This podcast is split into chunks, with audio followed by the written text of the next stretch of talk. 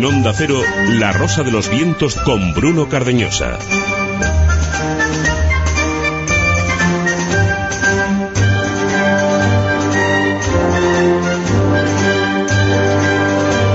Vivimos una era dominada por muchas cosas, una de ellas la tontería, pero eso sí, dando vueltas eh, para llegar a ella.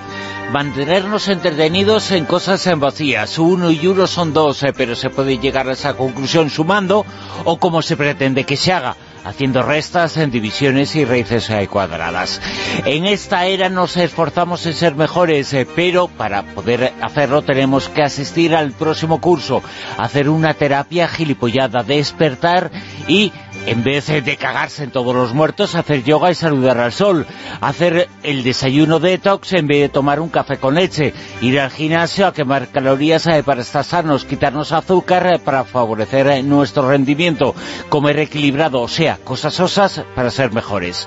Un ensayista y antropólogo, Iñaki Domínguez, dice que nos han hecho creer que basta con cambiar nuestra mente para cambiar el mundo que nos rodea y ser felices. Y no nos damos cuenta, dice, de que estos dogmas eh, que nos venden respecto al esfuerzo personal son acríticos y fortalecen el sistema económico dominante. No sé qué es la felicidad, ni sé cómo se consigue, pero sí sé que no se consigue haciendo caso a todo esto, porque la vida no es dejar pasar la vida. Dicho, y lo ha dicho Bruno Cardiños. Esto es La Rosa de los Vientos en la sintonía de Onda Cero Radio con todo el equipo, con Miguel Jurado al frente de la parte técnica, con Silvia Casasola en la codirección, Javier Sevillano en redacción y producción y sobre todo con cientos de miles de personas escuchándonos. Nosotros somos porque vosotros estáis ahí y estaremos hasta las 4 de la madrugada, como siempre, con nuestros siguientes contenidos.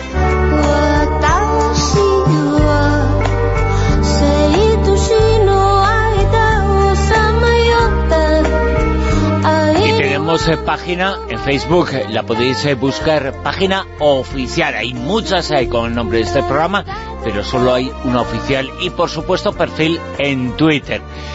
El perfil en Twitter y también una etiqueta, Almohadilla Rosavientos.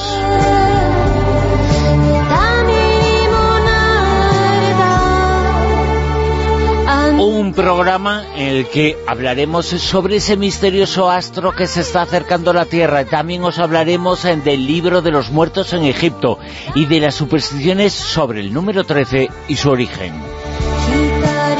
También os vamos a contar algo en la cara B sobre la psicopatía y cómo la sociedad y el sistema previan estas eh, conductas. Eh, también hablaremos eh, con la autora del libro Los niños en Delemóniz, con Estela Vaz, que estará esta noche con nosotros. Y por supuesto tendremos el cine con José Manuel Esquivano y Señales del Fin del Mundo.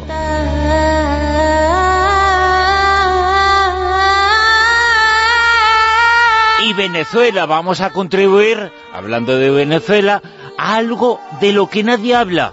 Es un país eh, que nadie menciona. Parece que Venezuela no existe, pero para nosotros sí.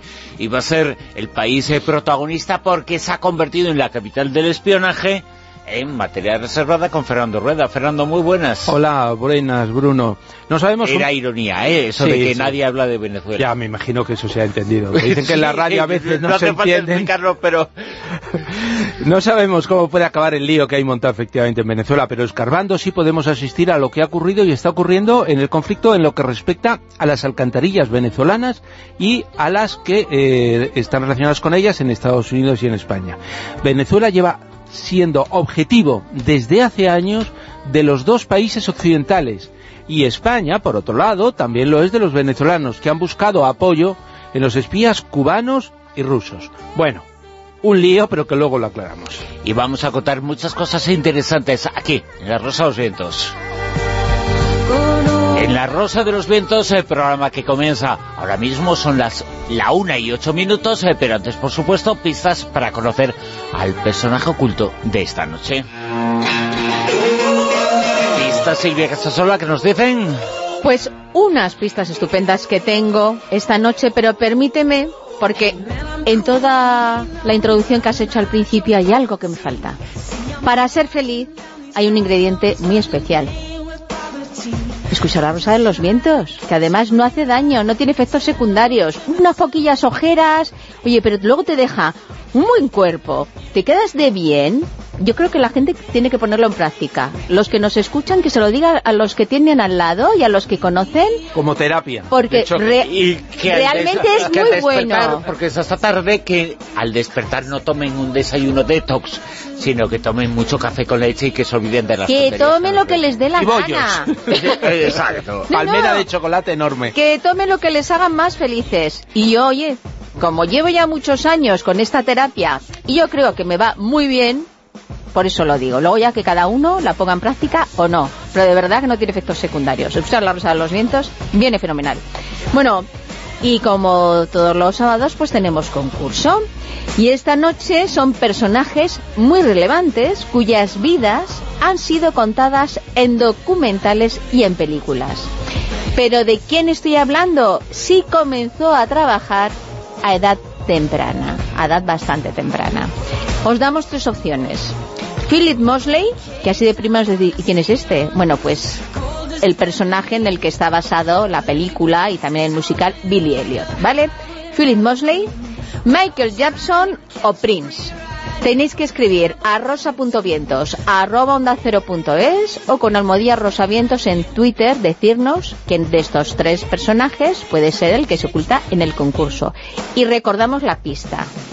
Empezó a trabajar a edad temprana. Así que venga, rápidamente, os estoy esperando. Y otra cosita que se me está ocurriendo para ser feliz. Hay que hacer aquello que nos dicen que nos hacen feliz. Porque ese es un buen camino para conseguir la felicidad y no toda la tontería hasta que nos cuentan. Darme 10 minutos.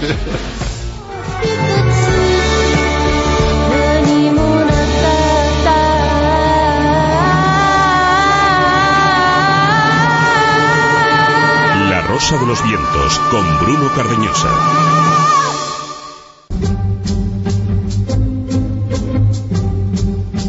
Materia reservada 2.0. Y otra fórmula para ser eh, feliz, eh, muy feliz, escuchar a Fernando Rueda en materia reservada. Fernando, muy buenas. Y parecerse a ti, eh, siempre con una sonrisa. Claro. ¿Cómo lo consigues a Fernando horas? en vena, ¿eh? En vena hay que tenerle. Sí, sí, sí, sí, sí. Pues mira, lo consigo eh, tomándome muchos cafés. Porque yo... Y nada yo de me- desayunos detox. eh. ¿Alguien sabe lo que significa eso? Yo no. Es que no Yo lo sabe cre- creía nadie, que pero- estabas diciendo el, el jarabe para la tos. No sé qué está No, contando. pero eh, como ahora lo detox se ha puesto de moda, nadie sabe qué coño es eso. Mira, no hay nada tan bueno como los churros. Yo- es verdad también que a, a mí últimamente me gusta mucho el pan con tomate y todas estas A cosas. mí tostada con aceite y tostada, ahora claro. un poquito de miel o mermelada. Sí, pero, pero es verdad que al final, bueno, no, va- no vamos a decir porque hay mucha gente que yo lo entiendo que, que le encanta y que, y que, Pero- bueno, y me parece genial, ¿eh? Pero no está consiguiendo ser feliz con eso. Y Ah, no, que eso no da la felicidad, eso es la publicidad, eh, es vendernos productos que resulta que po- co- porque compres determinado detergente te eh, ya eres Sí, feliz, ¿no? esa- Exacto. Y, y tienes que quitarte el azúcar blanca, ¿eh? Sí, sí. Y, coger el moreno. Azúcar moreno, que es eh, la misma que la blanca teñida, pero... Edulcorante, ¿eh? también. Y tratada a lo mejor, ¿no? No, eh, eh, la- Peor, digo, que- la, que no la que, sepamos. la que te venden es exactamente la misma con tinte, el mismo tinte de la Coca-Cola. Pero bueno, Así no me sí, digas. sí, sí, sí. Nos engañan en todo y nos lo tragamos. Ahora, Es que como sigo con el azúcar blanco. Oye, ¿habéis tomado alguna vez café con leche con un poco de Coca-Cola? No, Qué asco, ¿no? por Dios. yo he tomado Coca-Cola con un poquito de café con leche. ¿eh? Yo una cosa detrás de otra es posible, pero Sí. ya... No, yo una cosa detrás de otra todos los días. Ah, sí. Sí, a- Ah, bueno, claro. Siempre, siempre. La Coca-Cola es que Coca-Cola ayuda en mucho. un lado, Red Bull en otro y en el centro café. Señores de Coca-Cola, nos pueden patrocinar, estamos Sí, encantados. sí. Bueno, no, no necesita publicidad, me parece. Ya, ya, ya, ya, ya. Oye, tampoco necesita publicidad eh, Venezuela. No, ¿Qué está no. pasando? ¿Que todo el mundo habla de Venezuela? Pues no, lo que, esté pas- lo que está pasando en Venezuela, eso ya creo que lo sabe todo el mundo. Nosotros vamos a intentar, eh, que es nuestro reto, intentar aportar una una información eh, relevante sobre lo que está pasando y sobre lo que ha pasado en, Venezuela y por qué, eh, em, eh, es eso que, que no vemos, pero que, está siendo determinante para que ocurra lo que está ocurriendo. Em, mi primer reto fue plantearme, porque lo hemos visto desde dos puntos de vista. Uno, eh, Occidente, centrado en España, en Estados Unidos, eh, están espiando, están actuando con respecto a Venezuela, y dos, Venezuela está actuando con respecto a España, respecto a otros países, o está haciendo eso, ¿no? Entonces, lo primero que quería decir es que España históricamente es un país que se ha dedicado a espiar a Venezuela, a obtener información de Venezuela. Tan histórico, histórico, que... Eh, que nos conquistamos. Bueno... Fíjate, es histórico. Sí, no, pero fíjate, porque em, eh, buscando eh, actividades españolas en Venezuela, mm, encontré, he encontrado que durante la Segunda Guerra Mundial el, Servicio Vasco de Información, del que hablamos aquí un día, que estaba dirigido por José Antonio Aguirre, que era el, mm. el Endacari, este intentó llegar a un acuerdo con la CIA para que, en el fondo lo que pretendía es que la CIA interviniera en España y acabara con Franco, inocente. Y, e, estos, de repente la CIA se dio cuenta de que eh, el servicio vasco tenía eh, muy buenos informantes en determinados países, y lo que le pidió fue que pusiera esos informantes al servicio de la CIA. ¿Cuál era uno de los países donde tenían informantes y que empezaron a trabajar para la CIA? Venezuela. De hecho, en Venezuela eh, la CIA quería conseguir el código de comunicaciones eh, eh, español y lo consiguió a través de la embajada española en, Venezuela. Volviéndonos más a tiempo, sin llegar todavía aquí, en los años, entre los años al menos 1984 y 1991, al menos, hay pruebas de que el servicio secreto, que en, aquel momento se llamaba eh, CESID, la hora CNI, había montado un sistema de intervenciones telefónicas que en aquel momento solo afectaba, porque los teléfonos todavía no estaban al alcance de todos, solo afectaba a, aquellos que tenían bastante dinero, personal diplomático, etcétera, etcétera. Entonces, eh, ellos tenían un sistema de radiofrecuencia y espiaban a eh, esta gente. Y nos enteramos porque en el año 1990 el jefe de esa unidad operativa que hacía las escuchas con Alberto Perote se llevó las pruebas de eso. ¿Quiénes eran eh, algunos de los que estaban en las conversaciones intervenidas? Los diplomáticos venezolanos en, eh, en, España. y estamos hablando de tiempos muy anteriores a la llegada de Chávez estamos hablando de una época infinitamente anterior, eh, que esto no está pasando ahora. Eh, los servicios secretos, los norteamericanos y, eh, el CNI, o necesita antiguamente, se han interesado por lo que ocurría en Venezuela mucho antes de Chávez. el problema no es el socialismo de Chávez, el problema es el, dominio, lo que se... Bueno, seguramente es lo que pasa en muchos sitios, ¿no? Que hay espionaje mutuo, pero que... Pero, es muy anterior. Es muy anterior. Pero ya llegamos a la época de, de, Chávez eh, y en el y damos una, una nueva prueba eh, que también hemos mencionado aquí, que fue que España creó, en los años 2005-2006, creó un em, virus eh, muy eh, moderno que se llamaba Careto. Este era un, un virus que permitía penetrar dentro de las instituciones para robarles informaciones, el espionaje tecnológico de, ahora. Eh, los investigadores, los que investigaron, señalaron que Careto apuntaba que era un, hecho por el Servicio Secreto Español. ¿Y, y cuáles eran los, los países a los cuales eh, interesaba, le interesaba a España, al Servicio Secreto Español, obtener información que había penetrado en instituciones, etcétera, etcétera. Había grandes países y tal, y uno de ellos era Venezuela. Es decir, que siempre ha habido.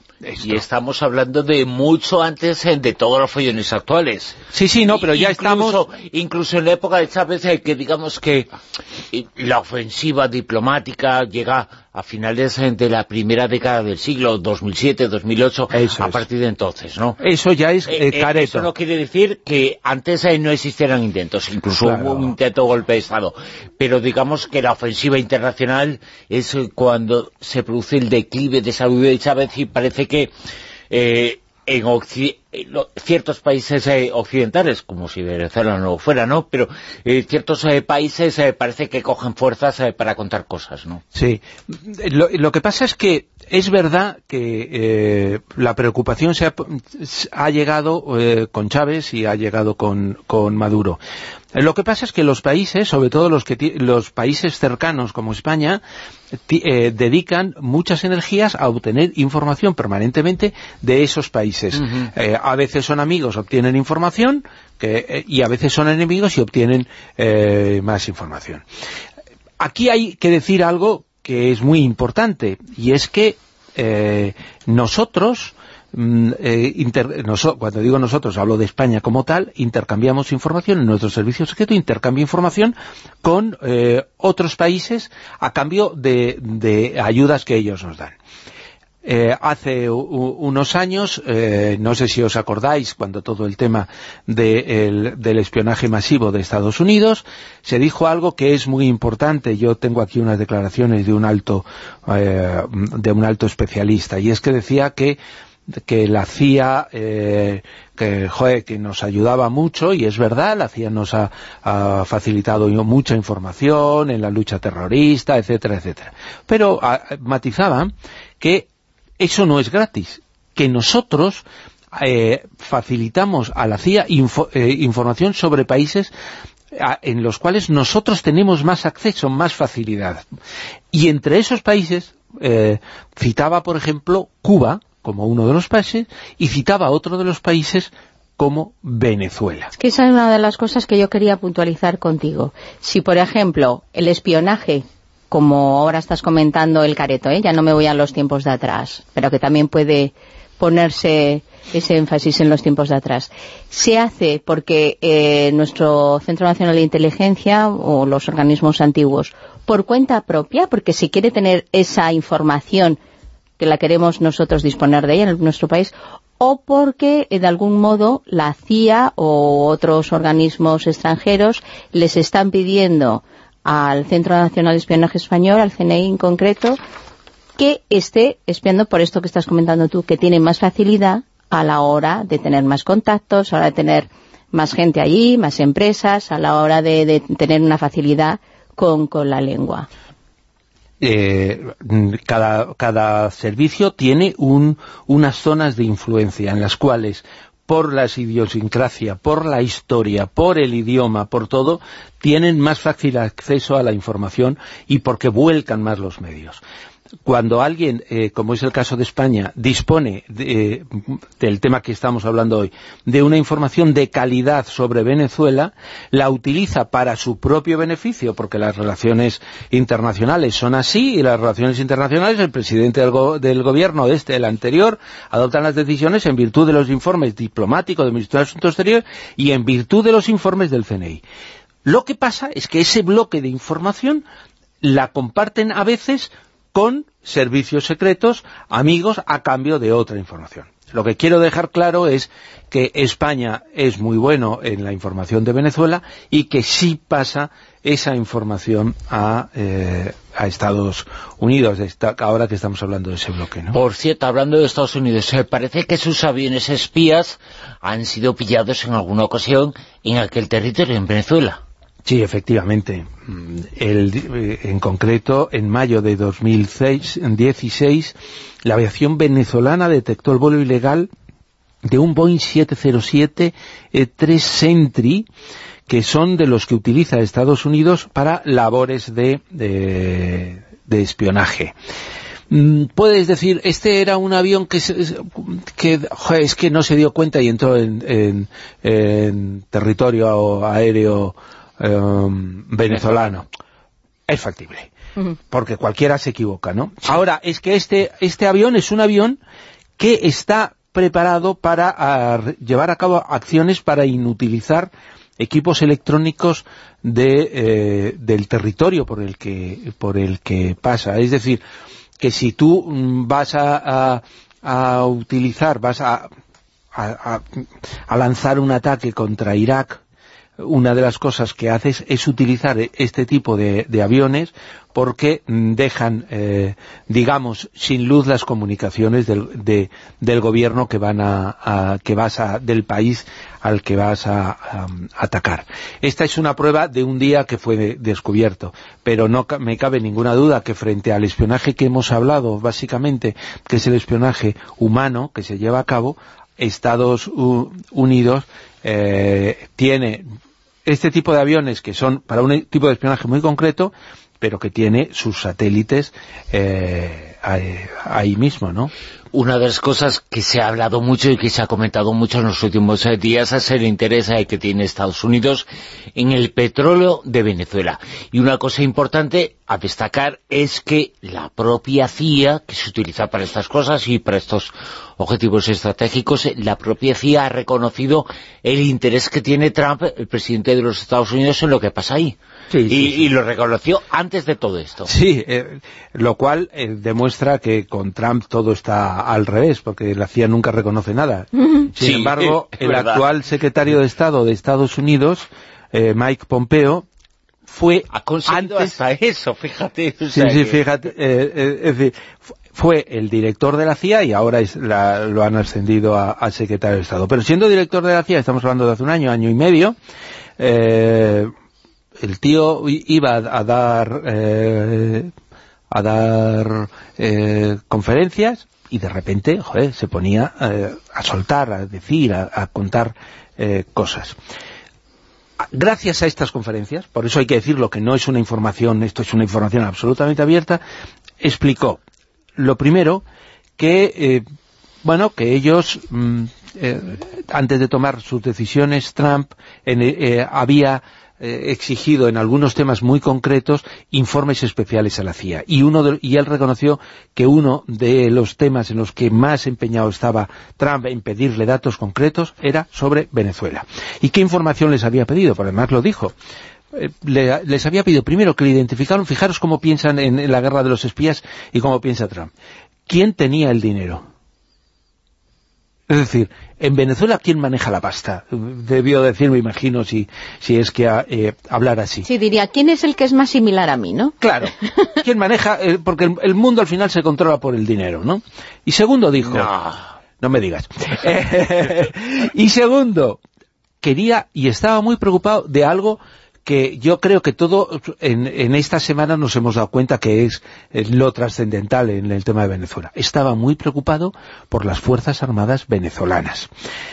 Y decía que cuál era la vinculación que había entre Maduro y eh, las Fuerzas Armadas venezolanas y otra cosa, quién tenía el dinero en las Fuerzas Armadas venezolanas. ¿Y qué fue lo que hizo después de recibir los informes de la CIA? Matizar.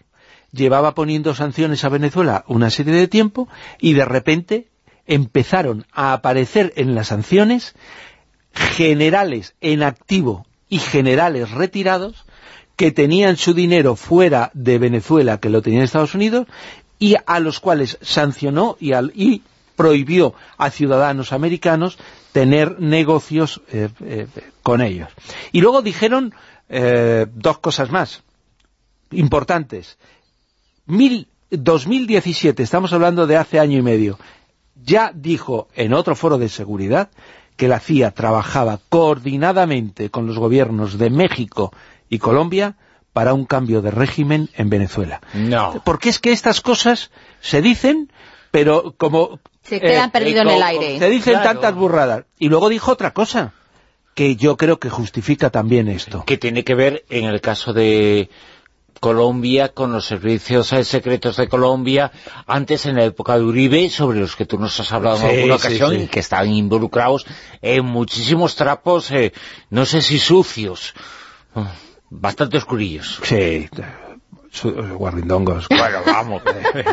vamos. No, pero fíjate que dice, un riesgo más para Estados Unidos, dice, que dice ¿Cuál era el peligro? Le preguntaba, pero vamos a ver, ¿cuál es el peligro para, de que presenta Venezuela para Estados Unidos? y dijo, los cubanos están allí, los rusos están allí, los iraníes y Hezbollah están allí. Ahí es lo que, es decir, no es Venezuela Es el nicho. como tal, sino es, es el nicho de a ver quién controla eso. En, en el fondo estamos pensando en, en algo más, pero básicamente, eh, y esto es una interpretación mía, estamos pensando El en el petróleo. petróleo. Evidentemente. Eh, un tema mucha que esté la gente muy atenta a lo que vamos a comentar, porque va a sorprender a más de uno. ¿Cuál es la relación de Urdangarín con el régimen o lo que sea de Venezuela? Pues mirando el espionaje de Venezuela, eh, una de las cosas que me he encontrado es que Matías Bevilacqua, que era el informático de Urdangarín, ese que le recomendó el CNI a Urdangarín, que le dijo, ay, que he perdido unos papeles, y dijo, no te preocupes, vamos a recuperarlos. Nosotros tenemos un colaborador que entra en, en los discos duros y toda la información que crees que has borrado, ahí sigue. Y efectivamente, entonces contrató a Matías Bevilacqua. Matías Bevilacqua, que posteriormente fue detenido por una serie de cosas, había trabajado para, mm, para el servicio secreto, había trabajado para empresas, tal, tal, tal, y trabajó para el gobierno venezolano, recuperando eh, eso mismo, haciendo su trabajo de, de, de CSI eh, con los eh, ordenadores, o sea que, que también eh, tienen ahí... Yo cuando veo todas estas cosas me quedo un poco alucineta, ¿no? Eh, un tipo que trabaja para Urdangarín, para el CNI, ¿eh? para Cuba y tal, ah, eh, se Y puede ser trabajando para Maduro. se puede ser leal con todos, pero bueno, eh, Sí. oficialmente Mm, ¿O está trabajando siempre para lo mismo? A lo mejor, a lo mejor era un agente de Maduro, ¿eh? que estaba espiando a Urdangarín, que Sí, nunca se sí, sabe. seguro que sí. Y luego, y luego de- deja ahí un troyanito, ¿no?, para pillar información. Claro. Que, por cierto, hemos hablado mucho del espionaje español en Venezuela. Eso no quiere decir que no haya existido espionaje venezolano en España. Efectivamente, esto que estamos hablando, mm, nos remontamos a, a 2016 y el problema de Venezuela, uno de los problemas de Venezuela, ¿cuál ha sido? Ha sido la gran cantidad de refugiados que han salido del, del país y que se han dedicado a hacer la oposición. Una parte de ellos sabéis que están en España haciendo esa oposición. Bueno, pues en 2016 pudieron demostrar de alguna forma esa persecución de la que ellos se quejaban, que contaban al, CNI, que denunciaban a la policía, nos están siguiendo, nos están acosando. Y curiosamente demostraron el caso de José Rafael Vázquez Mora aparecía en actos con ellos, aparecía en actos en los cuales se hacía pasar por un opositor, incluso iba a la universidad y se hacía pasar por eh, estudiante.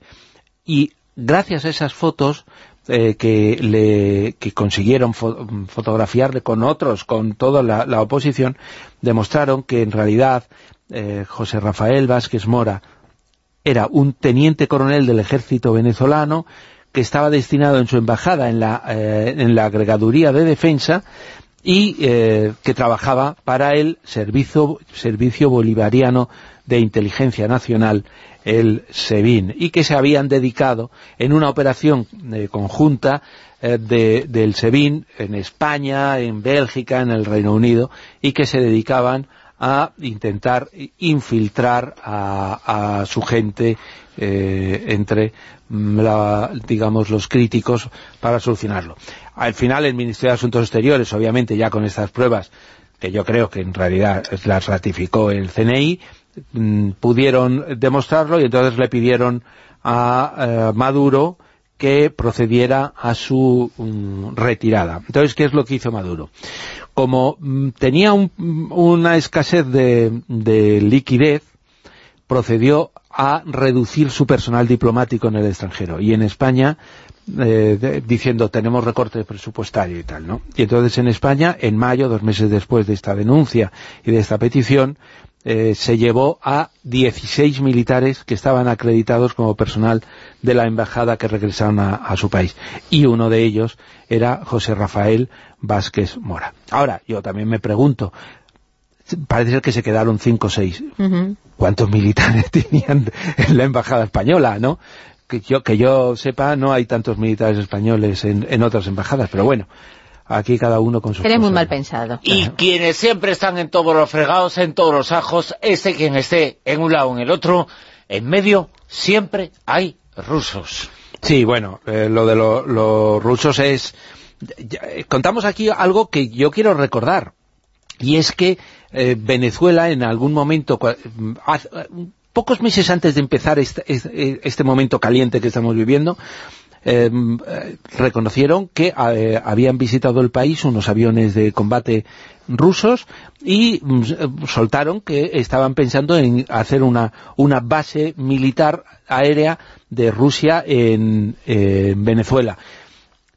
Y, oh, gran escándalo, gran escándalo, porque sabéis que Rusia no tiene en el Caribe bases.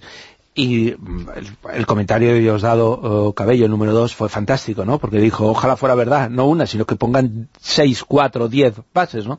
Porque al final, o está- si estás en un bando o en otro, si te dejan estar, estás más tranquilo. Pero, ¿qué es de lo que sí tenemos mm, datos contrastados?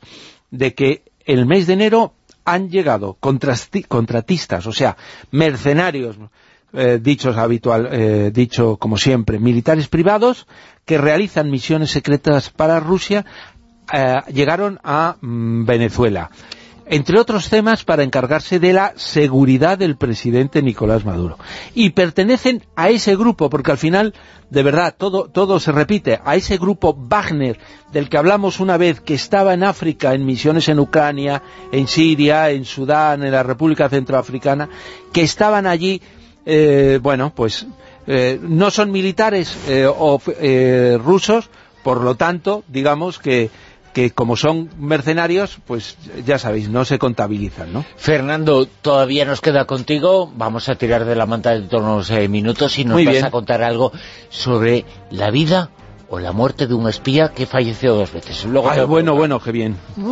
Gracias, Fernando. Hasta ahora. En Onda Cero, La Rosa de los Vientos.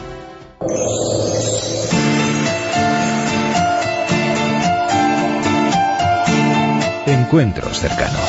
Я не знаю, как жить, если ты уйдешь. Я не знаю, как Ya дальше. solo jugábamos a buscar eh, duendes los fines de semana cuando íbamos a algún sitio en el coche de mi padre. Y muchas veces eh, los buscaba solo él. Bajaba antes, subía y volvía a decir, todo bien, nos vamos. Esto que acabamos de leer pertenece al libro Los niños en Telemóniz, en el que Estela Baz explica cómo era la vida de los niños eh, cuyos padres vivieron la amenaza de ETA en relación a la central nuclear de Lemóniz. El padre no buscaba duendes, buscaba bombas bajo el coche. Eran los bajos del coche uno de los lugares en lo cual los miembros de ETA ponían sus explosivos.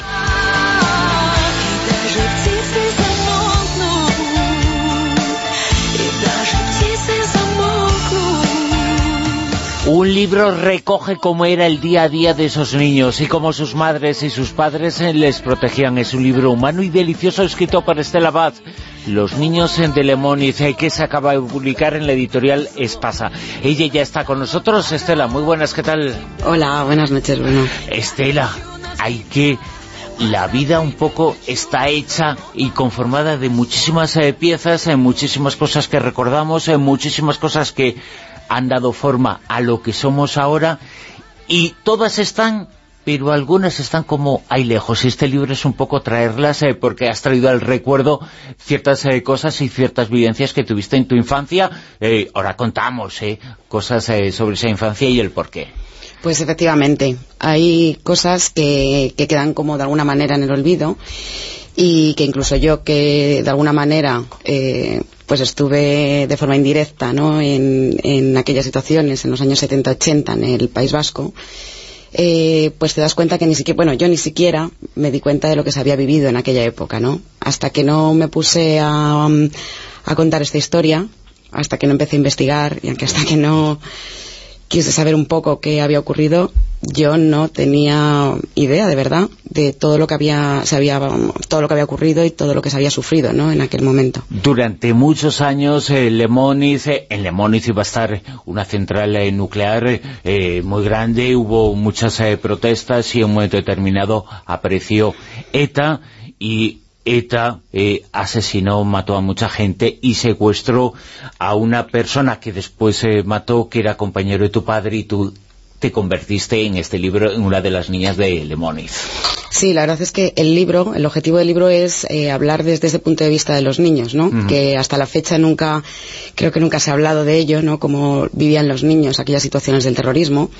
Que esta historia es verdad que se enmarca en esa situación de Lemoniz, pero como niños de Lemoniz ha habido muchísimos en todo el País Vasco y muchísimos en España, ¿no? Que eran hijos, niños pequeños o un poquito más mayores, donde sus familiares estaban amenazados o sus familiares fueron asesinados y ellos vivían en ese entorno. ¿no? Son niños que, que al final no han tenido una voz, no se les ha dado voz porque a lo mejor de alguna manera pues no nos damos cuenta de que los niños están, están en las vidas de las personas y que perciben las realidades de otra manera y bueno, me salió de forma natural hablar desde ese punto de vista, desde los niños, ¿no? Y cómo son de simplistas al ver, al ver las situaciones.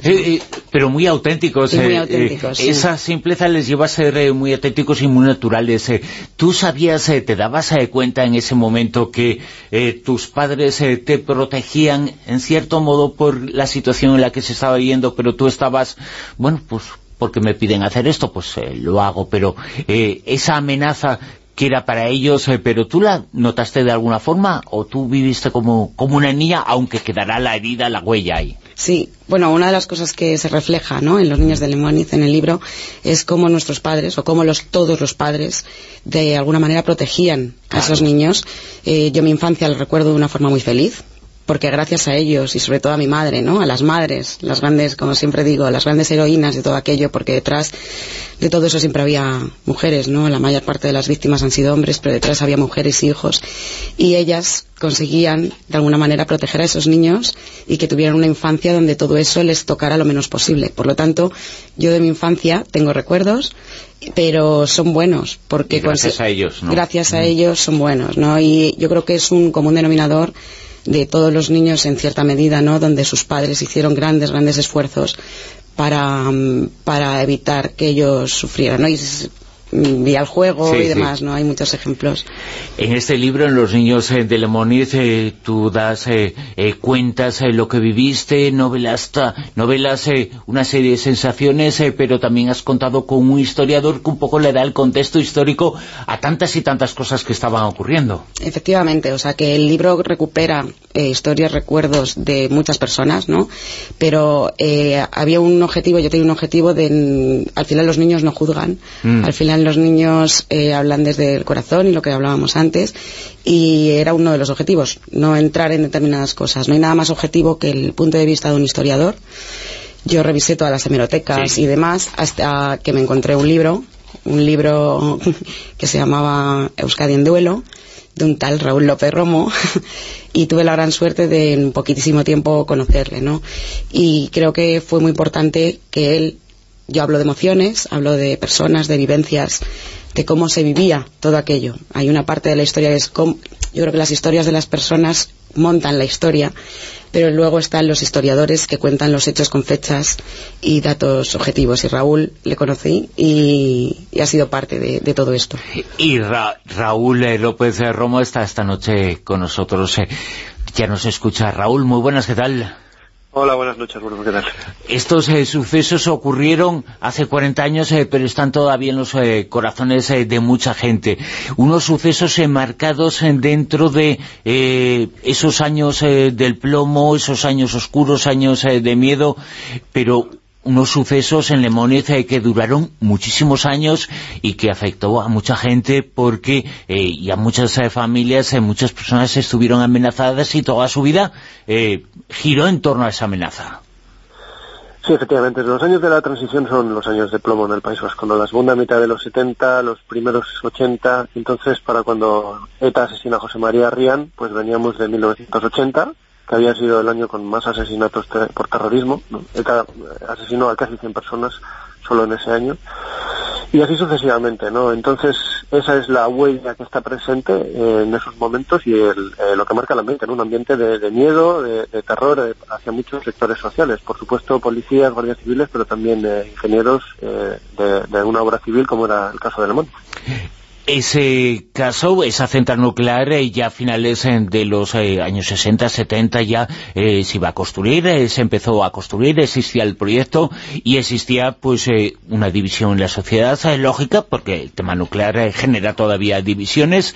Por un lado estaba la gente que estaba a favor y por otro estaban los grupos ecologistas que estaban en contra. Sin embargo, en un momento determinado ETA decide tomar eh, partido de todo esto, es una interpretación mía, y un poco eh, se convierte en la voz de los ecologistas, eh, y cuando los ecologistas no tenían, en cierto modo le robaron esa idea y se arrogaron la potestad de hablar en nombre de los que protestaban contra Lemoniz, y ellos protestaron con las balas y las bombas, ¿no? sí, no, yo creo que es correcto, porque claro, es, es, una etapa en la cual ETA tiene mucha capacidad operativa, tiene muchos comandos, muchos militantes, y bueno, según datos que hemos contabilizado, ETA solamente en la campaña contra Lemonis comete 300 atentados, ¿no? que, se, dice pronto. Pero bueno, fundamentalmente son atentados con bomba contra subestaciones de Iberduero, contra torres de alta tensión, contra vehículos de la empresa, pero eh, luego pasa de dañar bienes materiales a hacerlo, a atentar contra personas también, ¿no? Y bueno, de hecho cinco personas eh, resultaron víctimas mortales dentro de esta campaña, tres trabajadores de las contratas en los años 78 y 79 y después los dos eh, ingenieros jefes sucesivos, José María Rían y Ángel Pascual. Eh, Estela base tú vivías ahí, muy cerca de, de ahí, ahora contamos un poco tu relación la más estrecha relación con, con esta historia. pero ¿cómo era la vida? Porque yo he vivido ahí, en el, País Vasco, hace no mucho, o mucho después ya, eh, para, para estudiar, y si ese, a la gente que no ha estado ahí, o que no vive ahí, no se da cuenta que sí, las ciudades pueden ser enormes, pero los pueblos también lo son, es una continuidad. Y, pero la, la vida eh, no es, eh, no hay una diferencia entre la gran ciudad y la vida, por ejemplo, que, que se podía tener en, en y en otros sitios. tú estabas como a 30 kilómetros de Bilbao, más o menos. Bueno, donde estuviera yo realmente no, no es eh, parte ¿no? del libro de lo que se quiere contar, pero sí es verdad que hay una tónica general que las cosas en los pueblos se vivía distinto a las cosas en las grandes ciudades, igual que las situaciones se veían diferentes, eh, sobre todo al principio en el País Vasco, que en otras ciudades como podría ser Madrid.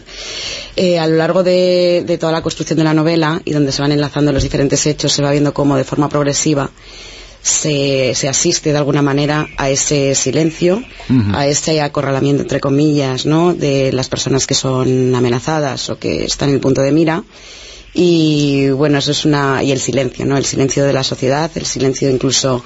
Hay momentos en los que en la novela se ve como personas cercanas a esas familias pues se retiran, ¿no? de esos entornos porque prefieren por lo que sea, ¿no? Por miedo, por silencio, por cada uno tomaba las decisiones, pues de separarse un poco de, esas personas que estaban eh, amenazadas, ¿no? En el punto de mira o en... Entonces, bueno, creo que, creo que en el País Vasco se vivía esa situación y, mucha gente no lo, desconoce lo desconoce porque hasta yo lo desconocía, ¿no? Hasta que entré en profundidad y... Se desconocen eh, elementos, eh, cosas que pasaban, pero por ejemplo cuando de tu familia, tus padres eh, se ponían de tal forma en una cafetería, un restaurante, en un sitio siempre viendo la entrada, siempre bien... ¿Tú eres eh, consciente de que lo hacían para ver quién entraba y para estar eh, protegidos un poquito de lo que podía ocurrir? porque esa amenaza... Mm, habitualmente no, no se ejecuta, pero eh, hace que eh, siempre 24 horas estés con el chip encendido por si puede ocurrir algo, y eso afecta a los niños. Yo creo que los niños, como decía antes, no se daban cuenta de todo mm. eso, ¿no? Al final, ante preguntas ante preguntas que hacen a sus padres, eh, pues ¿por qué os sentáis, no? Como decías antes, contra la pared, pues a lo mejor la respuesta de un padre o una madre es para ver quién entra por la puerta, porque esperamos a otros amigos. Entonces, eh, esa parte es la bonita de todo este, de este proceso, la parte bonita, pero que muestra una situación eh, terrible que mezcla un poco la dulzura, ¿no? Y la inocencia con aquellos momentos tan, tan duros, ¿no? Tú eres, eh, eh, hija, tu padre era compañero de José María Rián, ¿no? Eh, José María Rián era una persona que quizá es de esas víctimas mortales, pero él fue secuestrada, luego fue asesinada, fue una cosa terrible eh, ETA llegó a matar a matar a varias personas eh, y además eh, atentar 300 veces contra elementos relacionados con, con Lemonis, con esa central nuclear, con todo lo que podía estar relacionado. eso implica que cuatro o cinco años eh, que duró todo esto o más eh, es que marcar el comienzo y marcar el final es eh, muy difícil. Pero son muchos atentados y eso genera un miedo que, está ahí. El miedo se convierte en un elemento más de la vida de las personas. Tú viviste directamente como un niño de Lemoniz viviste todo lo que estaba pasando o tú seguías con tu juego seguías pasa eh, viviendo la, vida de, una niña que iba a clase, que iba al colegio, que iba a la casola, que iba donde fuera, eh, pero que iba a aprender y que sus padres estaban pues educándolos, eh, criándolos, pero además diciendo pues con, precaución, ¿no? Pues claro, efectivamente, como, como te decía, el, libro recoge muchos testimonios, no solo, ¿no? cuando hablamos mm, de Lemoniz hubo muchos Lemoniz ¿no? en, todo en toda España. Entonces se recogen muchos recuerdos de esos... Moniz es un elemento más. Es un elemento más. Ojalá, entre comillas, ojalá eh, todo lo de ETA se hubiera limitado a Lemoniz, eh, pero había muchos Lemoniz. Había muchos, Y, claro, los personajes al final que aparecen en el libro, tanto las madres como los padres, representan a muchas madres, a muchos padres y a muchos niños, ¿no? Eh, esas situaciones yo creo que, que si se vivían, se intentaba llevar una situación completamente normal, que es lo que se trata, pero había una normalidad. Las madres y bueno y las familias intentaban que lo que estaba fuera de lo normal pareciera que era normal, porque si no eh, sería habría sido todavía más terrible mm, sobrellevar todo aquello, no día tras día. Raúl, eh, ¿cómo fueron aquellos eh, años? ¿Cómo empezó todo? ¿En qué momento decide ETA tomar voz y voto en todo esto que no deja de ser una una guerra de, ideas entre quienes estaban a favor de la energía nuclear para conseguir la electricidad y para conseguir la independencia eh, energética del País Vasco y los eh, grupos ecologistas. ¿En qué momento decidió ETA que eso podía ser un elemento que además eh, podía tener su forma de llegada a la sociedad? Porque yo creo que fue un robo de esas ideas, ¿no? Pues sí, el movimiento antinuclear había empezado ya antes, desde el 76, era un movimiento amplio, muy numeroso, eh, tampoco representaba a toda la sociedad, representaba a una parte. Lo que pasa es que los, los partidarios, los favorables a la energía nuclear eran más discretos o más silenciosos. Entonces, ETA ve que hay, pues tiene una posible causa ¿no? para ganar prestigio social y a partir del año 77 empieza esa campaña de atentados a la que antes nos hemos referido, que dura hasta el año 82, es decir, pues, seis años en total. Entonces, es un dato poco conocido, pero ETA en los 60 eh, se había mostrado partidaria de la energía nuclear, ¿no? ¿Cómo es posible? Eh, si luego va a atentar 300 veces contra Lemoniz. Pero en ese momento, en los 60, les parecía que podía ser eh, positivo para ganar independencia energética. Por lo menos así lo consideraban entonces, ¿no? Luego, evidentemente, en los 70, pues cambia radicalmente esa postura pues en ese nuevo contexto de la transición eh, una vez que se ha desarrollado también el ecologismo político, ¿no? Después de, mayo del 68, etcétera.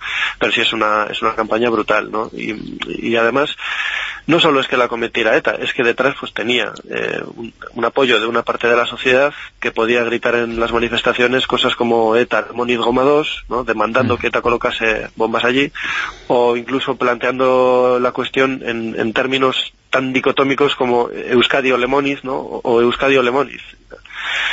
Así que, en fin, eh, efectivamente ETA de alguna forma se apropia o abandera la, la causa antinuclear pero bueno, una, una causa eh, que es totalmente paradójico, porque por una parte las organizaciones antinucleares podían hablar pues, en defensa del sol, de la vida, de la libertad, etcétera, y al mismo tiempo pues tenían una organización que en su nombre y sin que esa y, sin que eh, o, ante el silencio de, esas organizaciones antinucleares pues estuviesen cometiendo atentados o incluso llegando al asesinato. Y además eh, provocando que cambiaran la vida muchas eh, personas en Lemoniz, en los alrededores. Eh, niñas como este caso, y se cuentan los niños de Lemoniz, hubo muchas familias, o todas, que sufrieron esos efectos, porque ETA decidió en su momento, pues, o el País Vasco o Lemoniz. Toma ya. Sí, sí además, bueno, cuando secuestran y asesinan a Ría, que es un, un, suceso que antecede en varios años al de Miguel Ángel Blanco, ¿no? Con, mm. con unas, unas características mucho, ¿eh? similares. Mm. Sí, porque en el caso de, de Rian, pues también lo secuestran, dan una semana, en este caso de plazo, ¿no? En el caso de Miguel Ángel Blanco fueron dos días, pero una semana para la demolición de Lemoniz bajo la supervisión de los organismos populares correspondientes. Dicen así con esa retórica un poco grandilocuente y tal, ¿no?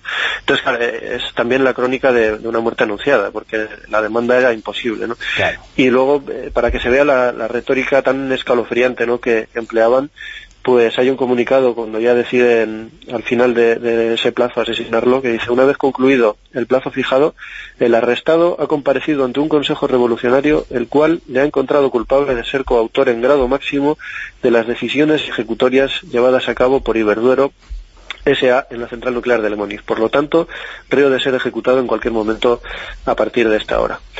Eh, bueno, yo creo que sobran los comentarios, ¿no? Y, en fin, eh, además este asesinato va acompañado de, de, una remesa de cartas a todos los técnicos de Lemoniz, o sea que no es un hecho aislado, vamos, sino que eh, hay una relación muy directa, causa-efecto, entre el empleo de terrorismo y el hecho de que luego los, los, técnicos, por motivos obvios, ¿no? Porque pensaban que podían ser los siguientes de la lista, pues dejasen de, de, ir a trabajar atemorizados. ¿no? Yo creo que todo eso se refleja muy bien en el libro de Estela. Eh, creo que la combinación que es compatible, ¿no? Por una parte, pues el conocimiento histórico y aportar los datos, etcétera, con la visión desde dentro, ¿no? Eh, con todo lo que eso tiene, además de, añadido por ma mayor atractivo, ¿no? mayor cercanía. Así que, en fin, eh, las dos cosas creo que son compatibles y, positivas al final del de libro, en los agradecimientos, eh, Estela, qué importantes son las familias en, todo esto y qué importantes las eh, madres. Eh. Tú dices que agradeces eh, a tu madre todo lo que te ha enseñado y su fuerza y libertad, eh, porque hay que tenerla y hay que transmitirla en una situación en la que los niños no son conscientes de lo que está pasando, pero que bueno, que está ahí, ¿no? Sí, desde luego mis padres han sido un pilar en mi vida, ¿no? Y, y ahora hablamos de tu padre que también está sí, en esos y por supuesto, eh, yo, yo en mi vida personal tampoco quiero entrar, pero bueno, he vivido desde la libertad profunda y me han dejado siempre, ¿no? Eh, que sea de alguna manera yo misma, a pesar de que algunas veces puedan estar de acuerdo o no, pero bueno, esto es un resultado del libro, también ha sido un resultado de un análisis personal, por supuesto está novelado, como decía antes, no hay personajes y esto está novelado con y gracias a la estructura histórica pues se enmarcan a lo mejor no determinadas situaciones pero pero sí, como a, cualquier además hijo... en ese relato eh, pasa una serie de cosas a los eh, niños eh, y tú marcas eh, un poquito con, con, la ayuda de Raúl el contexto histórico en el que se estaba produciendo eso, que es lo que ha pasado porque pasaban cosas casi todos los días claro. en relación a, a, esa amenaza sobre el Lemoniz. Claro, efectivamente, cada relato cuenta historias de, de diferentes familias, ¿no? Eh, y lo que, lo que, siempre insisto, ¿no? que son muchas familias de este, también de este país, no refleja y le representa, pero eh, como el objetivo no era entrar en esa parte tan esa, eh, exacta por la parte emocional, eh, por eso la necesidad de esos titulares que simplemente enmarcan el contexto, uh -huh. son titulares de periódicos, por lo tanto son datos objetivos que son periódicos de, de todo el país y de aquella época, y por supuesto cierra con un contexto histórico que es el de Raúl. Ellos pueden contar qué ocurría en aquel contexto y tal vez de lo que ocurría con los con las personas, ¿no? Con los niños, con esas madres que sí que es dar voz, ¿no? De alguna manera esto que es eh, unas personas que habían estado silenciadas en general. Raúl eh, López bueno, Romo, eh, dinos, dinos, Raúl. Yo, sí, si me permitís eso, quería decir que ha sido un placer, ¿no? Acompañar a, a, Estela en, en, este camino y, bueno, además ella es una autora que es muy energética, ¿no? Que, que, que es un torrente de energía y, y nada, pues eh, la, mi aportación en realidad es, es modesta, es, es aportar ese último un epílogo histórico para que se vea que efectivamente eh, hay pues, datos históricos para confirmar todo esto que venimos contando, ¿no? De cuándo y cómo se produjeron los atentados, pero también una parte menos visible a simple vista, que es la campaña de estigmatización del otro, de demonización de los técnicos de Iberduero o de la propia compañía, ¿no? O sea, ahí hay declaraciones de HB, por ejemplo, eh, calificando a Iberduero como enemigo del pueblo o eh, esos lemas que se coreaban en muchas manifestaciones de Iberduero Camporá, ¿no? de Iberduero fuera, como si fuese algo ajeno al país, que se tenía que marchar, no sé, no sé dónde, la verdad. Y luego, bueno, pues en, la, en los boletines antinucleares, ¿no? que muchas veces se representaba a, a Iberduero o a sus miembros como si fuesen, pues, eh, capitalistas con la típica chistera, los puros, las, las risas maléficas, bueno, pues una, una especie de, de quinta esencia del mal, ¿no? Y eso, pues, qué duda cabe que va preparando el camino para que después, cuando se comietan atentados, eso pueda ser más asumible para una parte de, la población. Raúl eh, López eh, Romo, muchísimas gracias eh, por habernos acompañado, por estar ahí con nosotros, dibujando un poco el contexto histórico de lo sucedido en esos años en torno a Lemoniz. Un abrazo. Muchas gracias, un abrazo. Y Estela Vaz, eh, que acaba de publicar Los niños eh, de Lemoniz en editorial Espasa. Muchas gracias eh, por acercar a la gente, al lector, una realidad tan importante de la mano de unos eh, niños eh, que querían ser niños y querían mirar al futuro y que además pues eh, tenían, tenían eso. Gracias, Estela. Muchas gracias, buenas noches.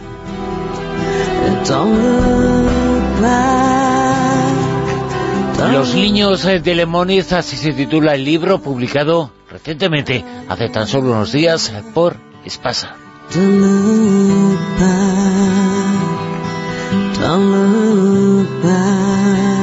Hasta aquí el primer tramo de La Rosa de los Vientos. Eh, Nos ponemos al tanto de todo lo que ocurre, de las eh, noticias, y después continuamos. Eh, tenemos muchas cosas por delante en nuestro programa. Infinito número de invitados, infinito número de temas, pero lo vais a descubrir después de la actualidad.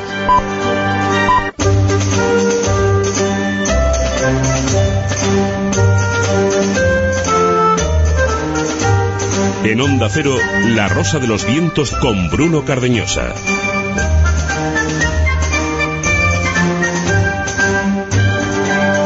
Muchas cosas hay por delante en la Rosa los Vientos. Os recordamos en nuestra dirección de correo electrónico rosa.vientos arroba eh, la página web www.ondacero.es en la sección dedicada a la Rosa de los Vientos. Programa que como siempre tiene una etiqueta, Almohadilla Rosavientos. Una hora en la que hablaremos de ese misterioso astro, cometa, asteroide, meteorito, nave de otro mundo que está llegando a la Tierra. Nos lo va a contar en el Círculo Secreto Giuseppe Guijarro. También vamos a hablar del papiro de Ani. Hay un facsímil. Vamos a hablar con una de las personas que ha sido responsable de convertir en algo actual el libro de los muertos en Egipto. También vamos a tirar de la manta lo que decía la Stasi precisamente sobre ETA, pero antes de todo ello alguna cosa más.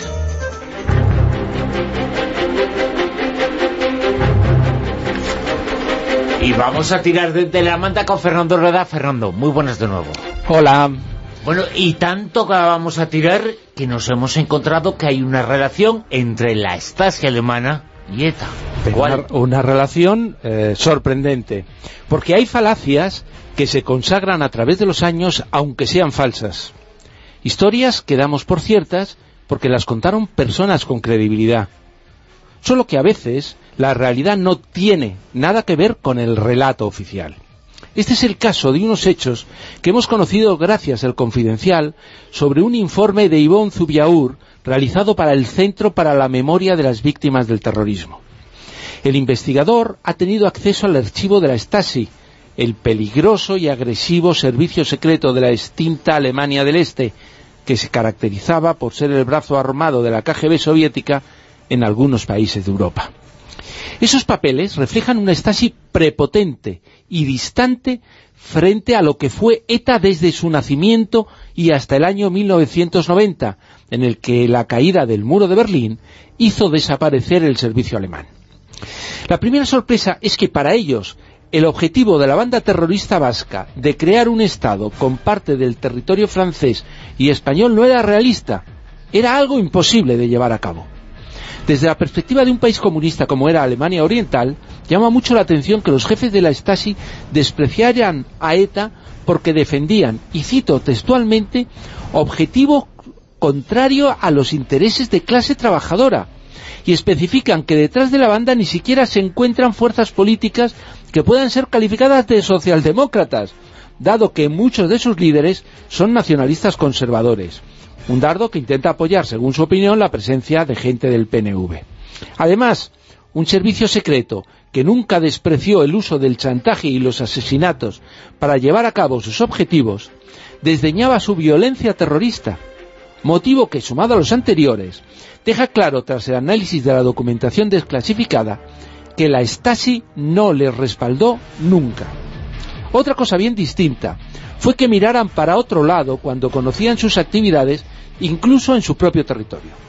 Muestra de que los alemanes dejaban llevar a cabo maniobras que perjudicaban a otros países, aunque estuvieran fuera de su radar de influencia, como era España.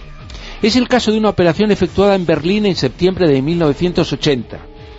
El terrorista venezolano Carlos, el Chacal, mantenía buenas relaciones con ETA y ya anteriormente se había negado a asesinar a Carrero Blanco por exceso de trabajo. Pero colaboraba con la banda ayudándoles a conseguir armas.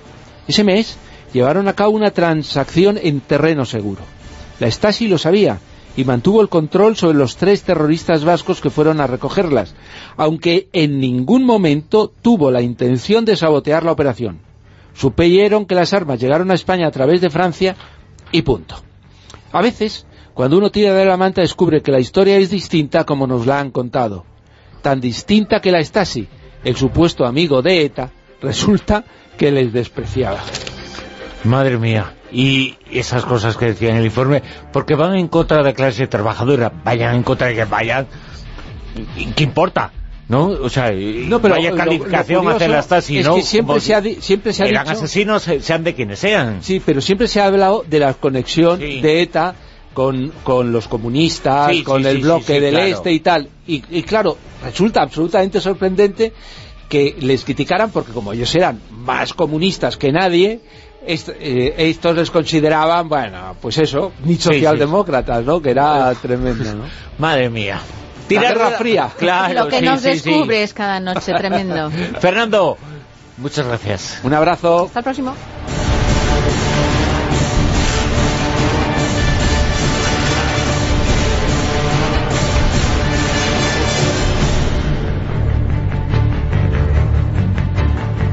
En Onda Cero, La Rosa de los Vientos.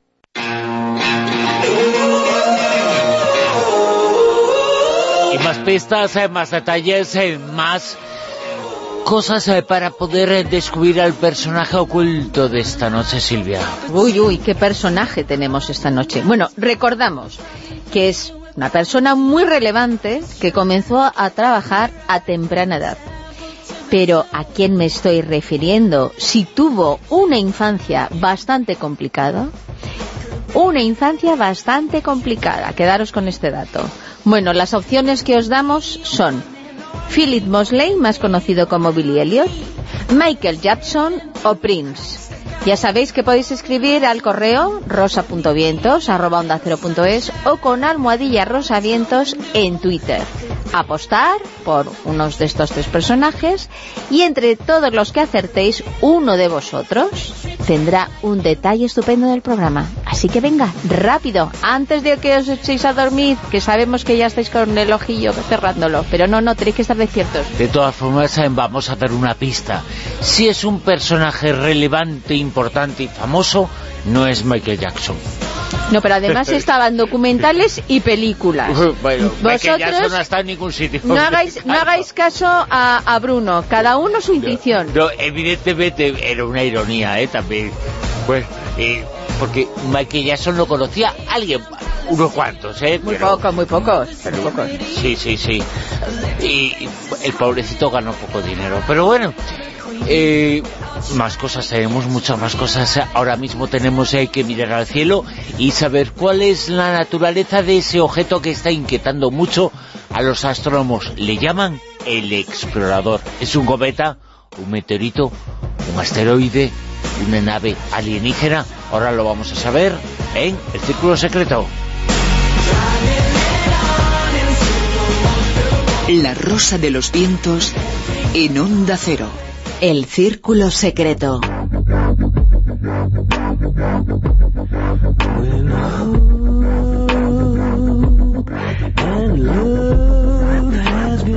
Un extraño objeto se dirige a la Tierra. Para algunos es un asteroide, para otros una nave espacial. Tiene un nombre extraño, muy extraño, un nombre que traducido es el explorador. Y sobre ese objeto que mantiene dividida la comunidad científica, los astrónomos dicen una cosa y otra. Hay mucha pelea sobre ellos. Vamos a hablar esta noche en el Círculo Secreto. Lo vamos a hacer con Josep Guijarro. Josep, muy buenas, ¿qué tal? Aloha, buenas uh, madrugadas. Y digo lo de Aloha, por el nombre, noches, ¿no? Silvia, efectivamente. Ahí, ahí, ahí. Por el Oh Mua Mua, que es que me encanta. Mua, mua, también para ti. Porque, ¿verdad que recuerda un beso? Así es como bautizaron los astrónomos del proyecto Pan-STARRS One, que fueron quienes descubrieron, quienes pudieron observar por primera vez este misterioso artefacto eh, en los aledaños de nuestro sistema solar. Y la característica principal y por la que se ha armado tanto revuelo es por la que se trata del eh, primer objeto que no es de nuestro sistema solar, que viene de fuera. No sabemos exactamente el lugar, aunque Avi Loeb, que es quien ha armado toda esta uh, polémica, este catedrático de Harvard, de la Universidad de Harvard, eh, sospecha que podría venir del lejano núcleo de la galaxia, del centro de la galaxia.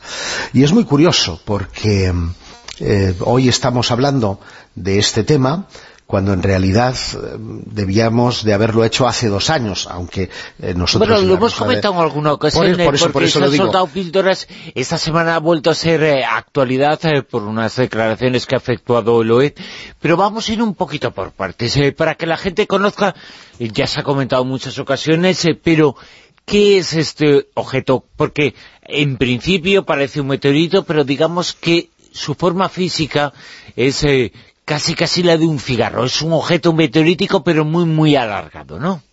Claro, eh, esa es una de las ah, muchas características que conciernen a Oumuamua, un aspecto distinto al que eh, normalmente estamos acostumbrados a categorizar los eh, cometas, eh, que es lo que en principio creyeron los astrónomos que se trataba. Se trata de un cuerpo alargado, de 400 metros de largo, se dice pronto, ¿eh?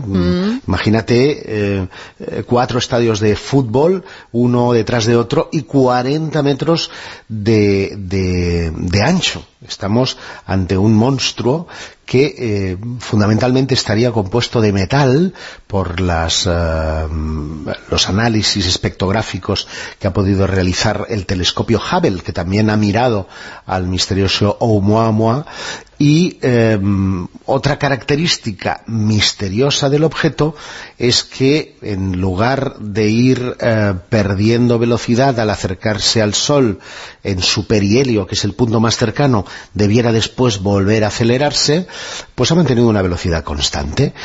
Mm, lo que ha llevado a este eh, especialista de la Universidad de Harvard a pensar que eh, su comportamiento es muy similar al de las velas solares y ahora entraremos en esta parcela porque hay una tercera característica eh, que hace también especial a este, a este cuerpo estelar y es que en la medida en la que se acercaba al Sol la mayoría de cometas dejan tras de sí visibles eh, una larga cola puede ser más larga o menos larga en función de los gases que hayan podido ir acumulando a lo largo de su eh, desplazamiento o de su propia composición química y en este caso no la dejó.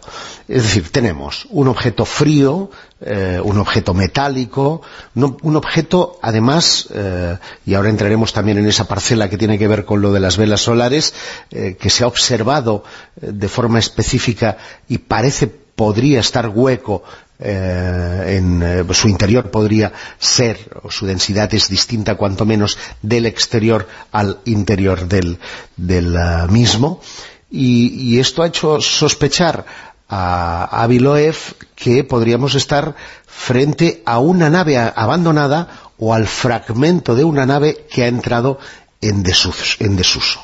Ahora eh, mismo, eh, ¿dónde está este objeto?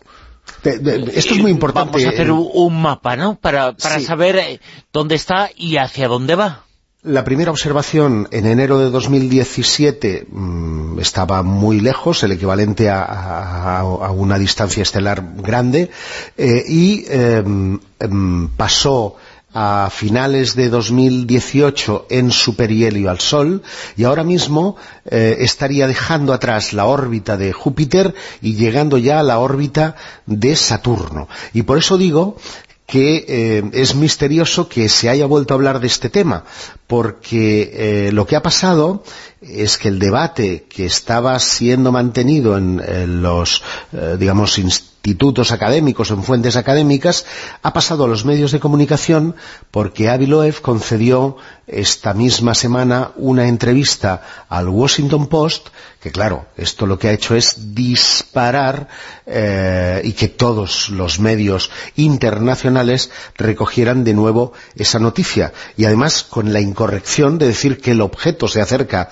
a la Tierra, cuando en realidad lo que está pasando es que se aleja de la Tierra. Es decir, ahora mismo estaría llegando a Saturno. ¿eh? Mm, eh, aún le quedan unos cuantos meses porque el objeto circula a la friolera de 135.000 kilómetros por hora que dicho así parece mucha velocidad, y lo es, pero mm, es eh, inferior, por ejemplo, a la velocidad que mantiene cualquier planeta, o incluso muchos de sus primos, lo entrecomillo, asteroides o cometas que eh, están detectados y estudiados dentro de nuestro eh, sistema solar. Porque en origen, Josep, ellos, te digo ellos, porque se está hablando todo el rato de, de Aviloet, pero en realidad el artículo original que hicieron en el Astrophysical Journal, él, junto con otro físico y astrónomo, que creo que es de la Universidad de Tel Aviv, que se llama Asmuel Bialy, de este prácticamente no se menciona nada, porque claro, el otro es más importante, tiene más trayectoria, encima es director del Instituto de Astronomía de Harvard.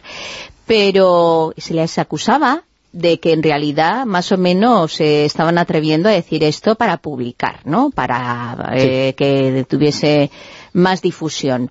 Pero claro, ahora que estás comentando eh, que han hecho, ha hecho declaraciones en el Washington Post, pues hasta qué punto eh, ya esta acusación que tenía de otros compañeros, ¿no? Como que le estaba siendo un poco exagerado a la hora de decir o atreverse que, este explorador en realidad eh, pues podría ser algo como extraterrestre, ¿no? Una parte de una nave extraterrestre o algo así. Y una de las cosas en las que se fundamenta más, que tú lo has puntualizado, es en el tema de la velocidad, porque en realidad mm, todos los que le rebaten o intentan rebatirle que esto realmente pueda ser extraterrestre o, parte de una nave extraterrestre, dicen que, bueno, que, no tiene muchos argumentos, pero que sí, desde luego, argumentan igual que él o, opinan igual que él, que es muy raro que tenga esa velocidad. Correcto, y, agradezco además que hayas hecho la puntualización del tema de las publicaciones, porque ayer mismo tenía oportunidad de conversar sobre este asunto con un eh, astrofísico del Consejo Superior de Investigaciones Científicas y con el eh, director del Observatorio Astronómico de Sabadell, y ambos dos coincidían eh, en que hoy día es muy complicado eh, poder publicar, y lo, Juanjo Sánchez Oro nos lo cuenta muchas veces en la tertulia, en las revistas especializadas, determinados eh, trabajos, sea por falta de financiación o porque hay una gran competencia en un momento determinado sobre un determinado tema, y lo que consigue Aviloev con esta hábil maniobra de mm, vertirse a los medios de comunicación generalista protagonistas es centrar el foco, es conseguir el interés y la atención.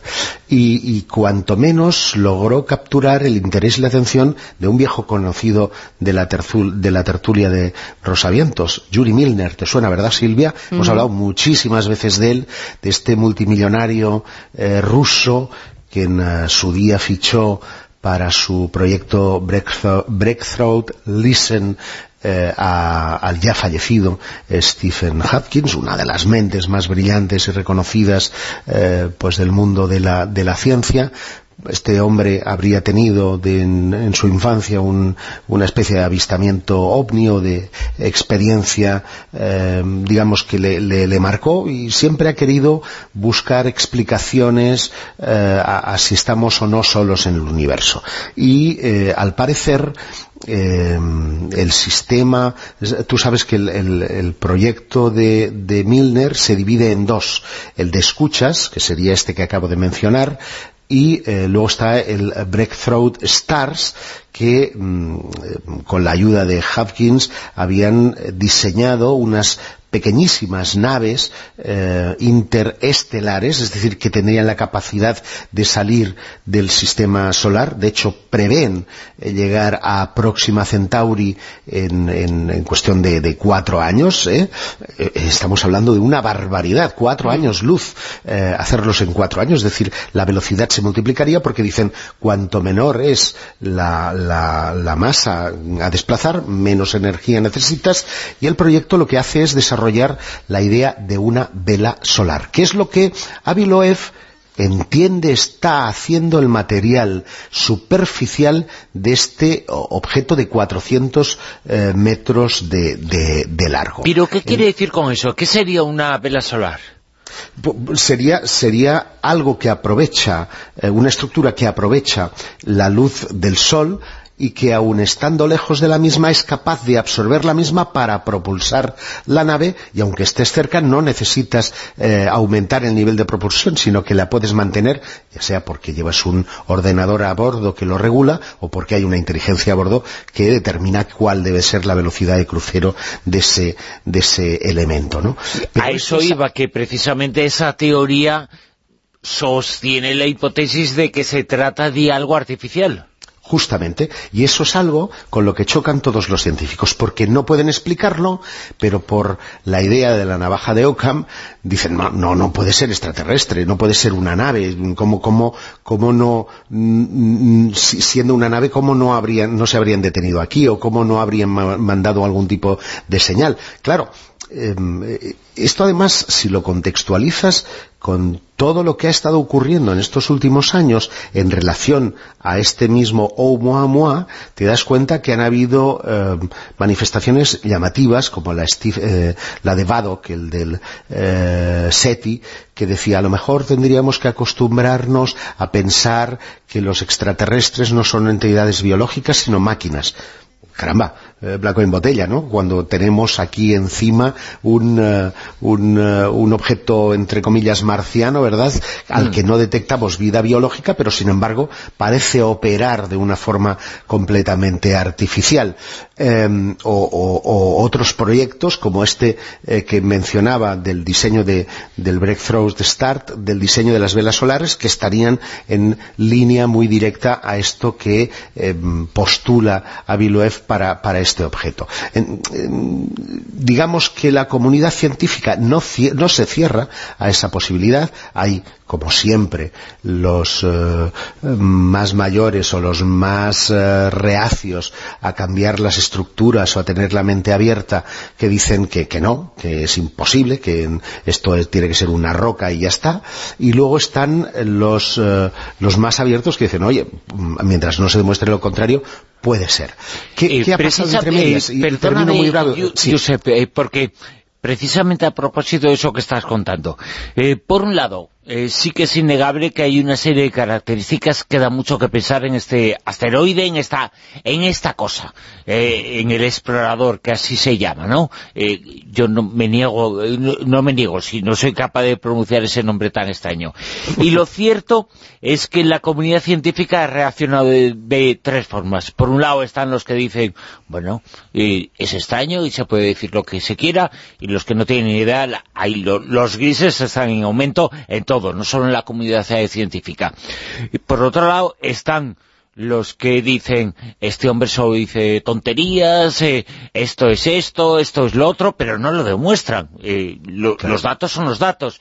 Y luego está este científico, Loef, que es el que más sabe, que ha presentado una serie de investigaciones eh, científicas, que tiene una cantidad de publicaciones extraordinarias, y que es el único que parece que ha tenido eso que todos estamos eh, pensando para decir lo que es. Sea o no sea. las narices o los... La valentía. O, los cojines. Sí, y, además... Los cuyons, que tú estás en Cataluña. Eh, fíjate eh, que es muy, muy interesante esto que planteas, porque es verdad. la gran diferencia de lo que ha pasado ahora con lo que ha pasado en otras ocasiones es que quien lo dice es un, un respetable científico dentro de la comunidad científica más ortodoxa, que tiene montones, cientos de trabajos publicados de astronomía y astrofísica, 700, campo de estudio, y por lo tanto, mm, no es que lo diga Bruno, o que lo diga yo, o que lo diga Silvia, no, no, es que lo está diciendo toda una eminencia. No, y además él dice que le da absolutamente lo mismo si, si le penalizan, porque que se va a su granjita, que es de donde ha venido en origen, y así tiene más tiempo para seguir investigando, y se queda tan, feliz. Pero en la ciencia también hay política, Silvia, porque ¿sabes qué ha ocurrido? Que eh, en ese interín, eh, en estos eh, dos años, desde el anuncio del, del, trabajo hasta este febrero de 2019, Yuri Milner sí le da credibilidad.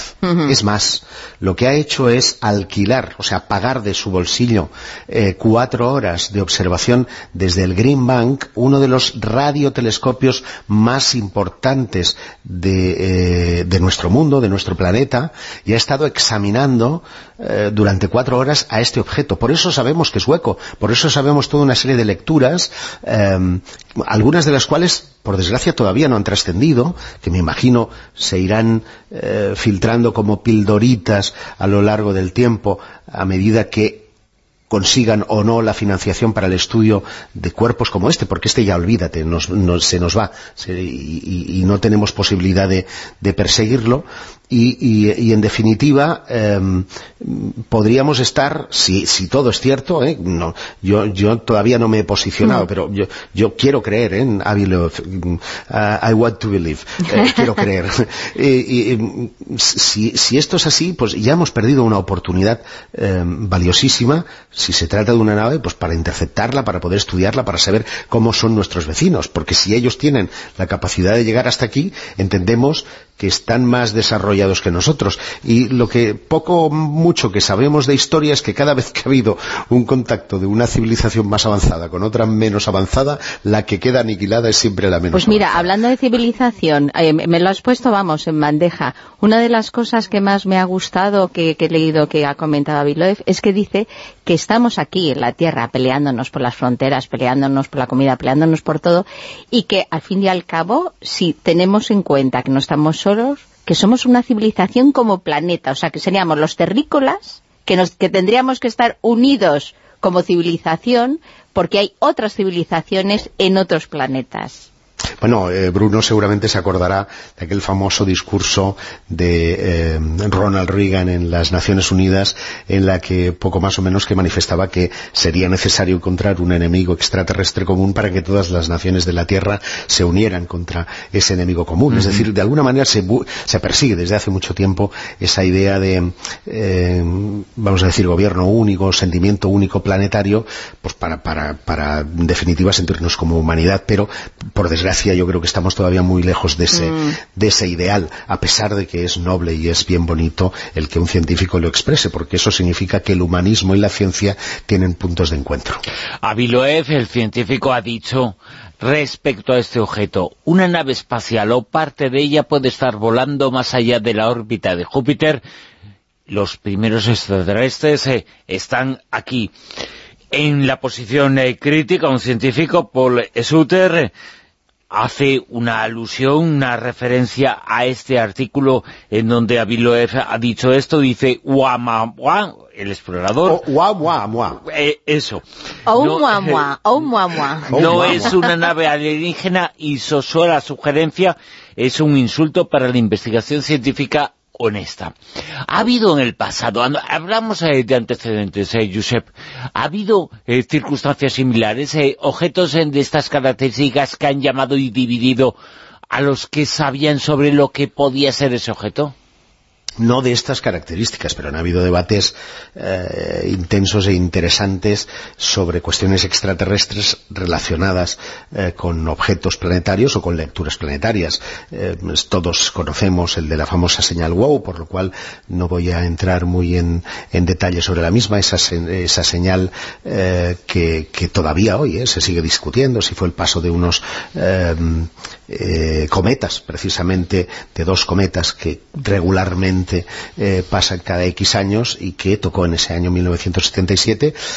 Se hizo un crowdfunding recientemente para que en enero del año pasado se pudiera comprobar y aún a día de hoy sigue el debate de si eso no es una señal de origen extraterrestre. Y también recordaréis eh, el meteorito que en la Antártida fue recogido en eh, el año 1984. Fue el primero precisamente del Valle Alan Hills, un lugar muy blanco, muy gélido de la Antártida donde los científicos recogieron una roca de una antigüedad que eh, calculan es de unos 450 millones de años, lo he dicho bien, ¿eh? 450 millones de años, y que sería una roca de origen marciano.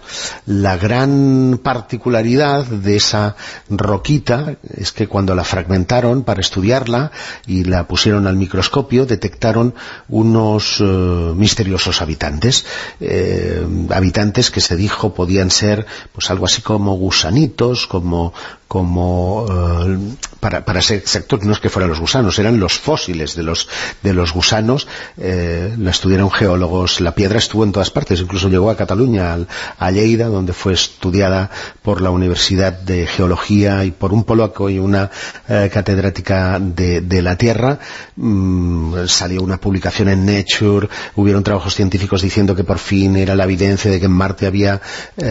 o sea que este la roca descubierta en la Antártida estuvo en Cataluña. Como no, hombre, ya sabes que aquí tenemos tendencia a barrer, a barrer para casa. ¿eh? todo catalán. Todo catalán. Pues los marcianos, Bruno, eran catalanes. Bueno, no claro. digas eso que, madre mía, Hombre, más de uno, más de uno eh, van a interpretar, ¿eh? bueno, pues fíjate, después de mucho tiempo de decir que sí, después de decir seguimos con el debate abierto, a pesar de que por fin la ciencia más parece más posicionada a que en efecto hubo vida en Marte en algún momento. la lista es inacabable. De hecho, hay algunas páginas en Internet donde se pueden ver la mayoría de señales monitorizadas y cuál es su nivel de discusión, de señales del SETI. Eh, sabes que el SETI puso en marcha aquella campaña SETI at Home, en el que cada uno utilizaba pues como eh, protector de pantalla de su laptop o de su eh, PC en casa a descodificar mensajes que estaban siendo recibidos por las antenas del, del proyecto y corrió el rumor de que un australiano, un crío de 18 años, pues eh, había encontrado un mensaje extraterrestre, le habían saltado todas las alarmas. Aquello quedó en un simple rumor, nunca hemos sabido si fue verdad o si fue mentira, eh, y ha quedado prácticamente dentro de la conspiranoia, pero sí, sí hay muchos elementos. Ahora, como Oumuamua, como, un, eh, como una nave eh, captada, seguida durante dos años y medio, y un debate científico de tal calado, yo creo que no ha habido ningún antecedente previo. Pero sobre este objeto, sobre este explorador, sobre su misteriosa y enigmática naturaleza que está enfrentando a muchos, hemos hablado esta noche en La Rosa de los Vientos, en el Círculo Secreto, y lo hemos hecho con Josep Guijarro. Gracias, Josep. Un placer, muy buenas noches. Lo mismo para ti.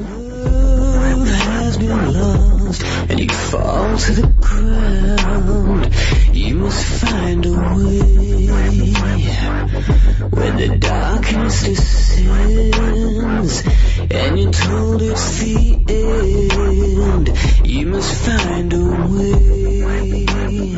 En Onda Cero, La Rosa de los Vientos.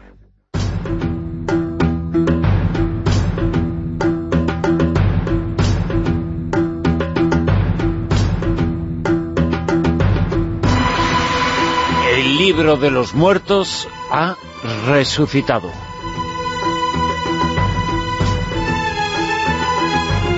Un equipo de un centenar de investigadores ha recuperado los más de 26 eh, libros que forman parte del papiro de Ani, que es la parte más eh, bella y más destacada de ese libro, el libro de los muertos del antiguo Egipto.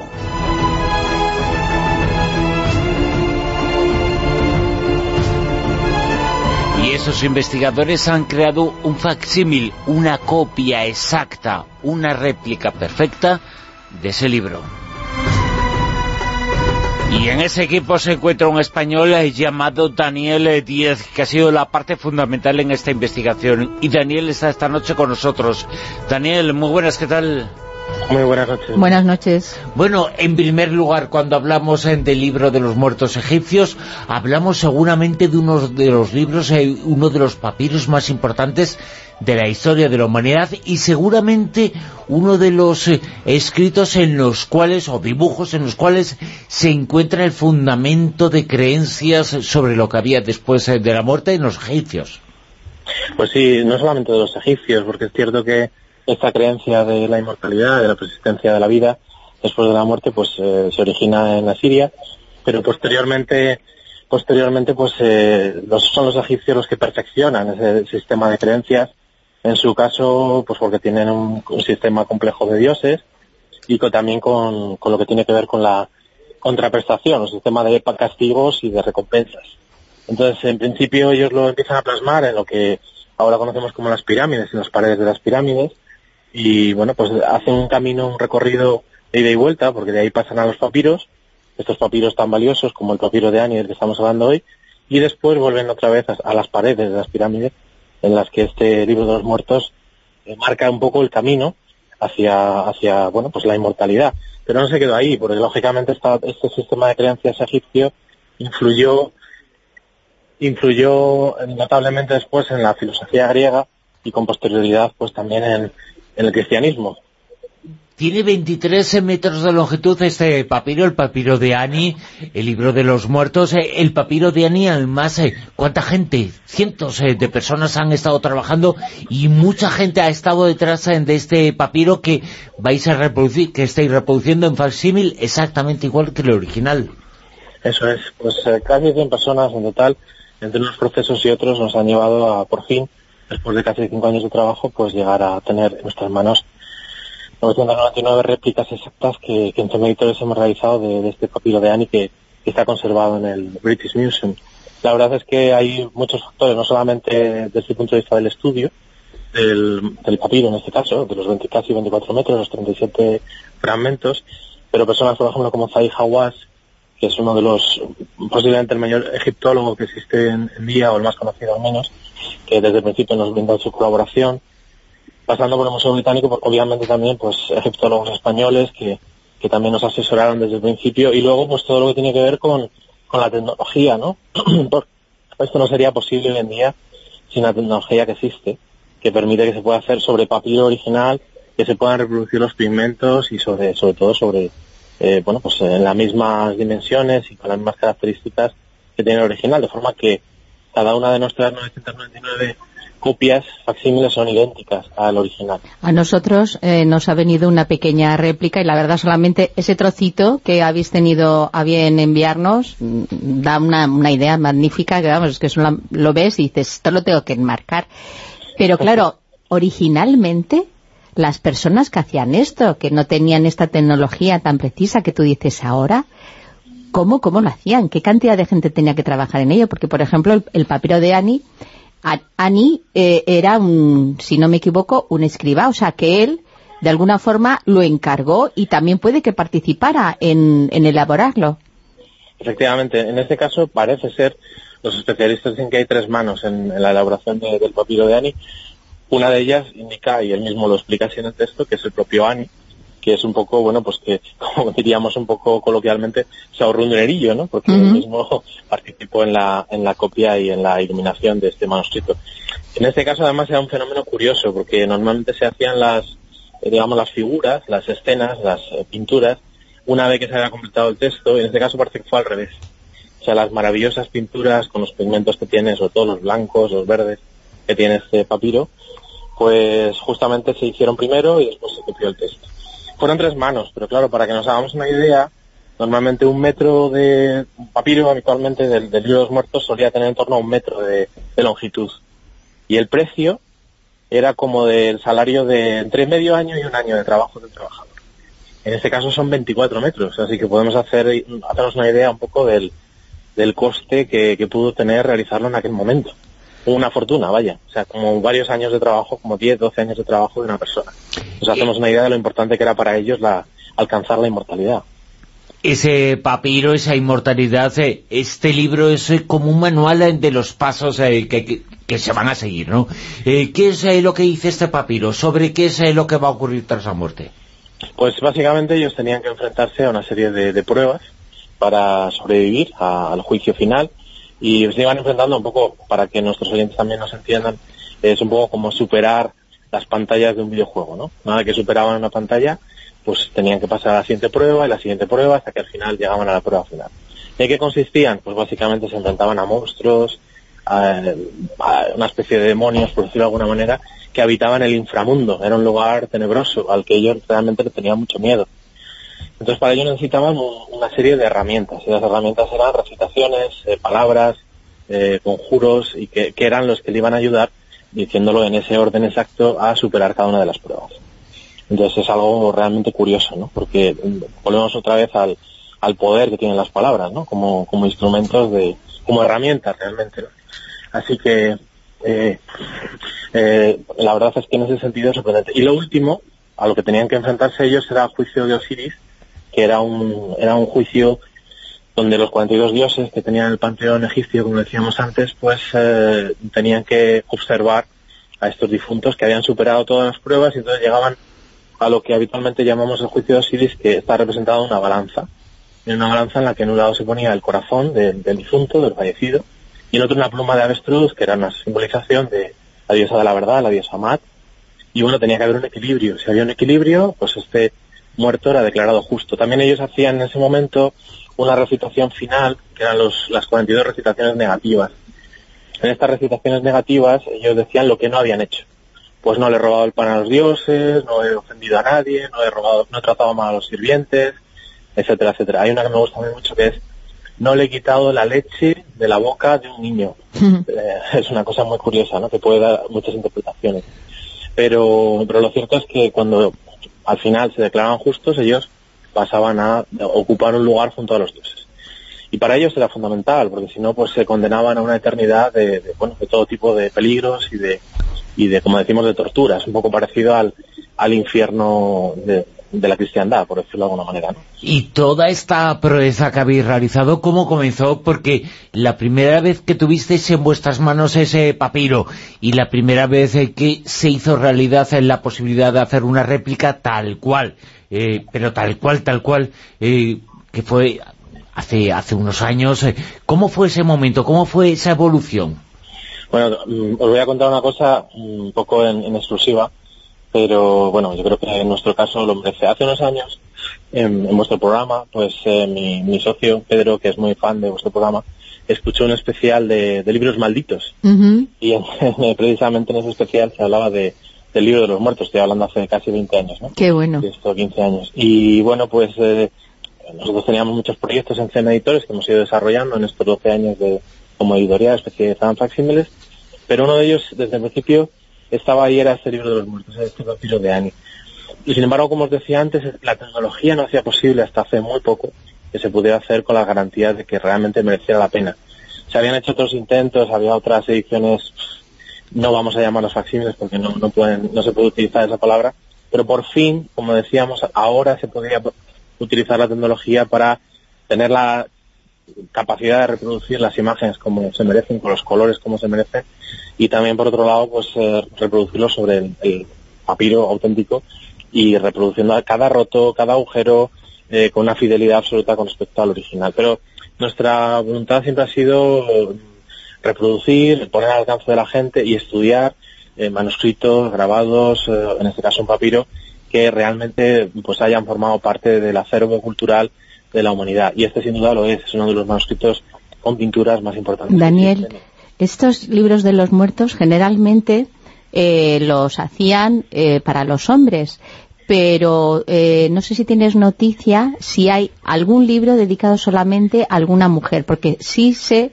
que mencionan a las mujeres, o incluso en este papiro de Ani, men mencionan a, a, su mujer, que creo que se llama Tutu.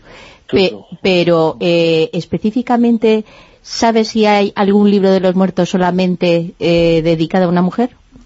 Pues eh, que yo sepa no, como bien mencionas, no solamente este papiro de Ani, sino es habitual de Nefer, por ejemplo, y otros muchos papiros famosos, incorporan también una representación, una, una imagen de la mujer, y de hecho salen siempre los dos salen juntos, ¿no? Porque recorren ese camino como matrimonio juntos. Pero es cierto que específicamente no, no hay ninguno conocido que, es, que hubiera pertenecido estrictamente una mujer. Tampoco conocemos, y por eso estamos estudiando todavía muchas cosas, cuál era exactamente pues la, la jerarquía que había dentro de la sociedad egipcia. Sí que sabemos, por ejemplo, en el caso de Ani, aunque fuera un escriba de alto rango del faraón, así se describe el mismo, pero su mujer ocupaba un cargo muy importante porque era sumo, sumo sacerdotisa, en este caso de, de, de Amon Ra, pero eh, no es que fuera un cargo menor, de hecho posiblemente jerárquicamente ella tuviera un cargo superior a él, pero ya sabemos que siempre ha habido una, cierta discriminación en muchas culturas hasta hace relativamente poco hacia la mujer, por eso es poco probable que, que, que lo haya, de hecho no tenemos constancia de que haya uno específicamente dedicado a una mujer tan solo. La verdad es que lo que nos has contado que no lo sabíamos eh, es eh, verdaderamente bonito para nosotros el hecho de que algo que se comentó aquí fue un poco eh, lo que motivó al equipo eh, con vosotros eh, para que eh, esto se hiciera realidad muchos años después, hace 20 años nada más y nada menos que tuvisteis conocimiento o, o, ese impulso para poder acercarse al papiro de Aní y ahora ese ese impulso se ha convertido en una realidad y se ha replicado, insistimos, se falsimil, insistimos, 23 metros de longitud, eh, nada más y nada menos, eh, eh con sus jeroglíficos, eh, con su colorido, es un libro impresionante y espectacular, tanto por su significado, por cómo es visualmente. Sin duda, ¿no? desde el punto de vista estético es una maravilla, pero como decíamos antes, ha influido notablemente en la forma de pensar incluso de millones de personas que, estamos ahora viviendo, ¿no? Las, las creencias y cómo han trascendido y han evolucionado. Yo creo que aún tenemos mucho que estudiar de esta cultura, de otras muchas, y este tipo de ediciones permiten no solo que disfrutemos de, lo que ellos hicieron hace tres mil y pico años, sino que sigamos estudiando estas culturas tan fascinantes. Daniel eh, Díaz, egiptólogo, uno de los eh, miembros eh, del equipo que ha hecho realidad ese facsímil, el papiro de Ani, Gracias a por estar con nosotros y por comentarnos eso, la importancia que tuvo lo que aquí se comentó hace 20 años. Ahora eso se ha hecho realidad, ya está el papiro de Ani en facsímil. Gracias, Una Daniel. auténtica maravilla, ¿eh? Muchísimas Enhorabuena. Gracias Muchas gracias.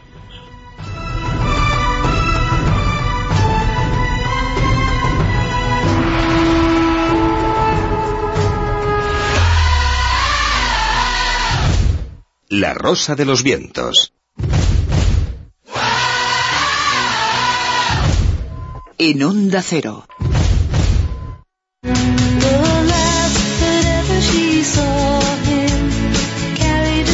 Carlos II, rey de España, Carlos el hechizado, así ha pasado la historia, pero Carlos II el hechizado fue víctima de una leyenda negra. Nada de lo que se decía sobre él era realidad o muy pocas de las cosas. Era todo una creencia, una creencia y una leyenda negra sobre la que se habla en profundidad en este número que acaba de ser publicado de la revista Historia. La revista Historia Iberia Vieja trae a su portada la figura de Carlos II, Carlos el Hechizado. Pero además eh, trae otros temas, eh, por ejemplo, la mayor crisis económica que se ha vivido en todos los tiempos, eh, la crisis, el crack eh, del 29, habla también eh, de personajes fantásticos y fascinantes, historias tan increíbles como la de Ramón Rufat, un espía español de la guerra civil y tiempos posteriores, un hombre que hizo absolutamente de todo, que fue capturado por unos, condenado a muerte, fusilado, se escapó, se fugó, Ramón Rufat, después se fue capturado de nuevo y nuevamente fue condenado a ser fusilado. Este personaje, este espía, es un personaje desconocido pero interesantísimo. De él no podía escribir alguien eh, diferente a Fernando Rueda, que es el que más sabe sobre el mundo del espionaje en nuestro país. Fernando, buenas de nuevo, ¿qué tal? Hola, Bruno, otra vez. ¿Qué personaje este espía descubrir la vida de personas eh, que parecían que eran anónimas, estos espías tan apasionantes, estos espías eh, que nacen una vez y mueren dos? Sí, porque eh, es, la- es una historia de, mm, de esas que normalmente no nos cuentan, ¿no? Al final es verdad que la, que la guerra, eh, el, que la vence, el que vence es el que cuenta esa historia. Por lo tanto, hemos conocido muchos espías de- del bando eh, franquista que podían ser buenos, es decir, que- eh, o, medianos o malos, ¿no? Pero muy pocos del, del, bando de- republicano. Y este es un espía que sin tener la más mínima noción de lo que era el espionaje, lo captaron por algo muy curioso, porque, a ver, dicho así en lenguaje un poco bruto, porque eh, tenía apariencia de pijo, y entonces dicen, vamos a ver, necesitamos a alguien que pueda pasar de una línea, eh, hay guerra civil, de, eh, de nuestra línea a, a atravesar la línea del enemigo y que no levante sospechas. Entonces tenía que tener pinta de, eh, eh, aunque él era de, de origen obrero y tal, pero tenía pinta como de, de estudiante, ¿no? Y con esa tontería que determina tu vida, ese aspecto, pues de repente se convirtió en, eh, en uno de esos eh, grandes espías muy olvidados que ha tenido la, la guerra civil española, que pasaba continuamente de un lado eh, para otro, y que eh, tardaron en descubrirle más de, de un año y, y- y lo- descubrieron pues como se descubren a, a- no quiero anticipar mucho la historia pero si no la gente eh, yo creo que merece la pena eh, leerlo pero porque al final en la guerra hubo mucha eh, traición del- de, Claro. de- de los que supuestamente eran tus amigos ¿no? Fíjate, esta es una historia, un personaje, como dices, con una historia fascinante que nos explican cosas porque no tienen ninguna formación, pero que lo descubren, este es espía de los otros, lo matamos, lo fusilamos, y lo fusilan y lo matan, pero no, él logra sobrevivir a eso sin que se den cuenta quienes aparentemente le han matado. Y lo vuelven a coger y lo vuelven a condenar a fusilar. Efectivamente. O sea, es- Es que son estas historias que no po- que no puedes creerte, que, que realmente que realmente al final eh, dices, vamos a ver, eh, ¿cómo puede ser que, que haya gente que sobreviva en una, en una guerra cuando se la está jugando continuamente, cuando está en todas esas situaciones que contamos, y que haya gente que empiece la guerra y al día siguiente le pegue un tiro en, Mm. en- en la frente, ¿no? Bueno, pues este es el caso eh, que a mí me, me resultó una- apasionante y y me, me encantó poder eh, leer en muchos libros sobre él, porque era una persona que eh, le fusilaron eh, dos veces, porque era una persona que se la jugó una vez y otra y otra, una persona que montó su propia red de, espionaje en la guerra civil. Y que sobrevivió y que le metieron en la cárcel, es verdad que estuvo un tiempo en, la cárcel, y que cuando le soltaron no se le ocurrió otra cosa que volver a, a, a- a- ir con la CNT y volver, eh, ya eh, dominando Fra- Franco, ya estando en el franquismo, y volver a enfrentarse, y claro, pues le volvieron a, a, pillar, ¿no? Dice, ¿este quién es? El que matamos hace unos años. Es una cosa, claro. Tremenda. Joder, fascinante descubrir este tipo de personajes. Eh, La historia está llena de estos eh, individuos anónimos que tienen una historia grandísima y fascinante para, para contar. Este es uno de ellos. Sí, sí, sí, sí, sí. Gracias, Fernando. Un abrazo.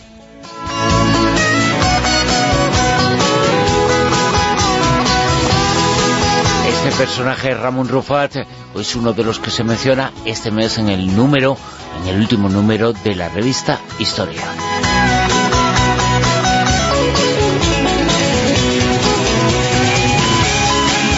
Así al final de la nueva hora, de la segunda hora de La Rosa de los Vientos esta noche.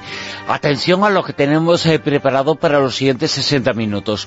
Os vamos a hablar y os vamos a presentar señales del fin del mundo, una nueva señal del fin del mundo.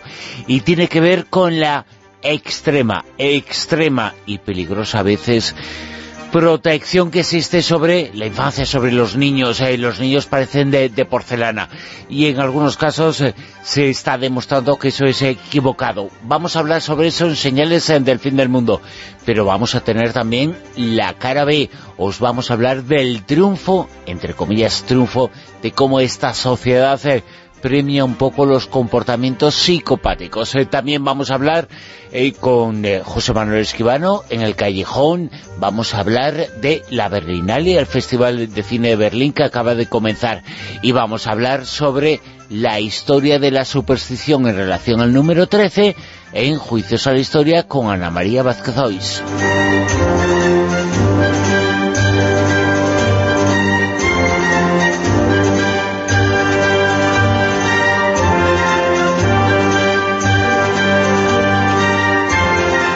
Por supuesto seguimos en Twitter, Almodía Rosavientos es nuestro nuestra etiqueta para poder eh, participar, Almodía Rosavientos y rosa.vientos arroba es en nuestra dirección de correo electrónico. Programa La Rosa Vientos que continúa aquí en Onda Cero después de ponernos al tanto de todo lo que está ocurriendo en España y en el mundo.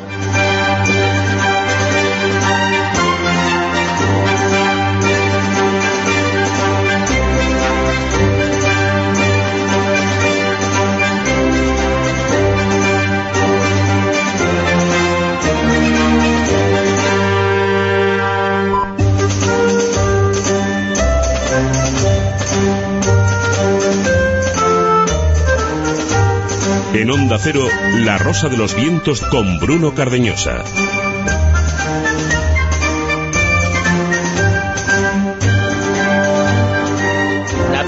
Con mucha historia, con una historia fascinante, cambio de reinas que se presenta el próximo viernes. Cambio de reinas, además en una hora esta en la que va a ser muy importante el mundo del cine y va a ser uno de los estrenos importantes en los próximos eh, días. En la película Cambio de reinas, historia real, historia viva, historia que se recupera. Estamos en el comienzo de una hora de programa de La Rosa los Vientos eh, con muchos contenidos, con muchas cosas, eh, muchas informaciones, pero antes de todo ello resolvemos el concurso de esta noche, el personaje oculto. ¿Personaje oculto que era? ¿O qué es? ¿O los últimos datos? Pues ahora los vamos a decir, pero la verdad es que tengo que comentar que estoy encantada porque últimamente están haciendo unos personajes femeninos en el mundo del cine, en las películas, que me están dando, pues eso, la excusa perfecta para luego yo comentar las mujeres con historia. Hace poco estuve comentando la historia real de, Ana Estuardo, que era con la peli La Favorita. Mañana haremos lo propio con Cambio de Reinas para comentar un poco también nuestra versión de la historia real.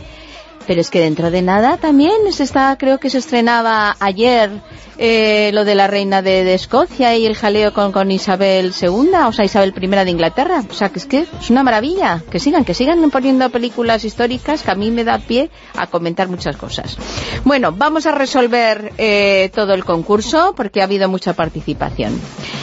Tanto Philip Mosley como Prince tuvieron muy claro desde pequeños cuál era su vocación el primero, bailarín, y el segundo, músico y cantante. Después, Mosley se convirtió en la primera figura del Royal Ballet de Londres. Y Prince, ¿qué decir de Prince? Cantante, bailarín, actor, filántropo, compositor revolucionario que dejó una mágica huella en el mundo de la música. Si bien el que empezó a trabajar siendo muy pequeño, obligado con disciplina férrea por su padre, y sin apenas infancia, fue el que se ganó el sobrenombre de El Rey del Pop.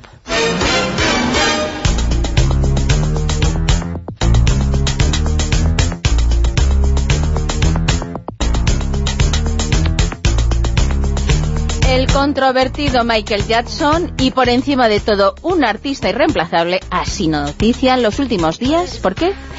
Por un polémico documental, eso es cierto, pero también, y es lo que nos hace ser y que sea el personaje de esta noche en el concurso, es porque su vida va a convertirse en un musical.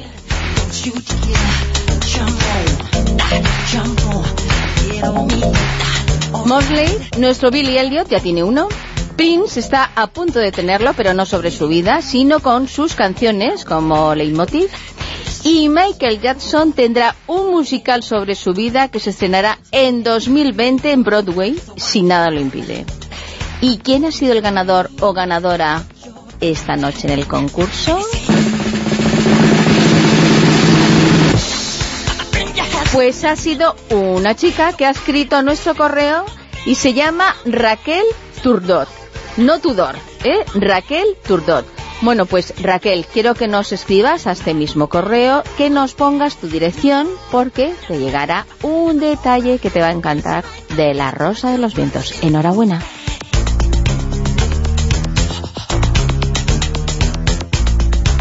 Las 3 y 10 minutos eh, continuamos y vamos a hablar sobre el origen, la historia de algunas cosas que dan buena y mala suerte.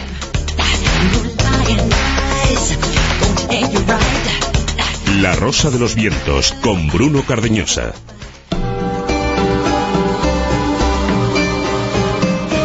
Juicio a la historia.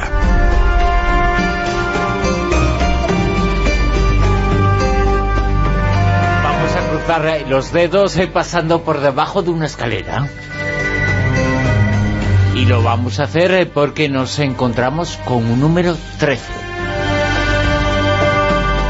El número de la mala suerte, o eso dicen, pero es un número con mucha historia y esa creencia en que el 13 da mala suerte tiene larguísimo tiempo como creencia. Hoy vamos a saber algo más eh, sobre su historia. Y lo vamos a hacer con Ana María Vázquez Ois, eh, profesora, historiadora. Ana, muy buenas, ¿qué tal? Hola, buenas noches, Carpe Diem. Pues aquí con un lío de palabras que me lo tengo que pensar. Y hay algunas que tienen más de 13 letras. ¿eh? ¿En serio? O Sí. sea, que ya empezamos así. de Ya fuertes. empezamos con fuerte, fuerte, fuerte. Pero además es una cosa muy curiosa. Mm, Yo vivo en el 13 y estoy encantada. Yo el, Para mí el número 13 es un número normal. Me encanta. O soy sádica. ¿Piso 13 o puerta 13? No, no, puerta 13. Sí, el número. Puerta 13 y nunca se me ha ocurrido, vamos, para mí un día 13, un viernes 13, pues fenomenal, martes y 13 lo mismo.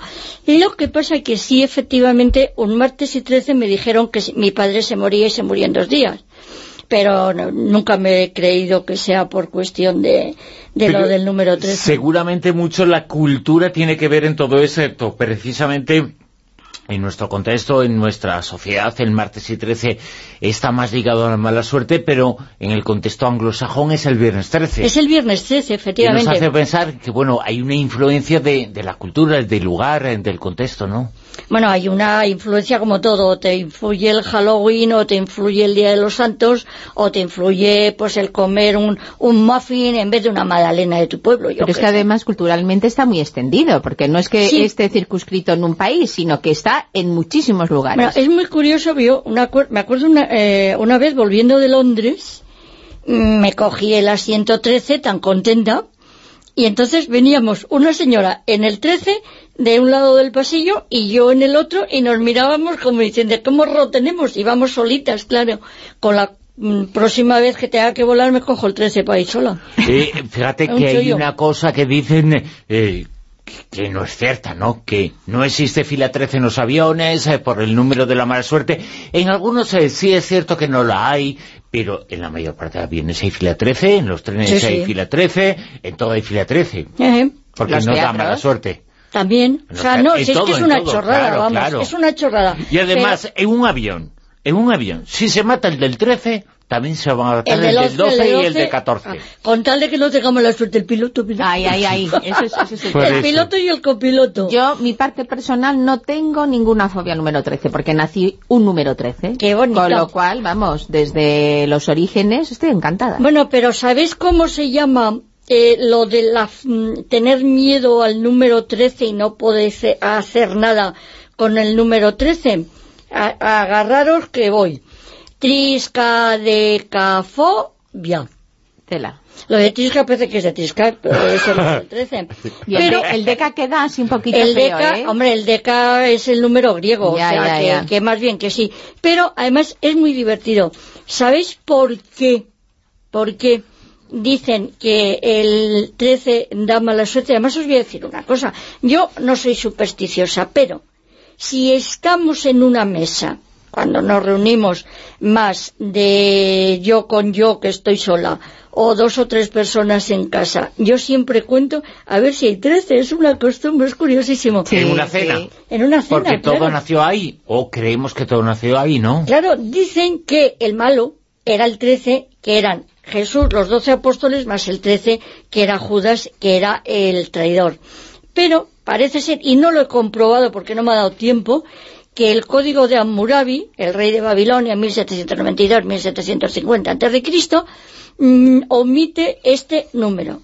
Y directamente hay personas que sí están ligadas al número 13 y es muy curioso. Por ejemplo, Richard Wagner nació eh, en 1813, el número 1813 suma 1 más 8 más 1 más 3 igual a 13, compuso 13 óper- óperas, que será por casualidad, digo yo, y además murió en un día 13, o sea que le pasaron muchas cosas el día 13, pero eso no quiere decir que efectivamente tenga mala suerte por esa tontería. Pero, os cuento que la misión espacial Apolo 13 fue lanzada un 11 de abril de 1970 a las 13,13 horas desde el complejo 39, que es 13 por 3, y tuvieron que abortarla porque casi explota.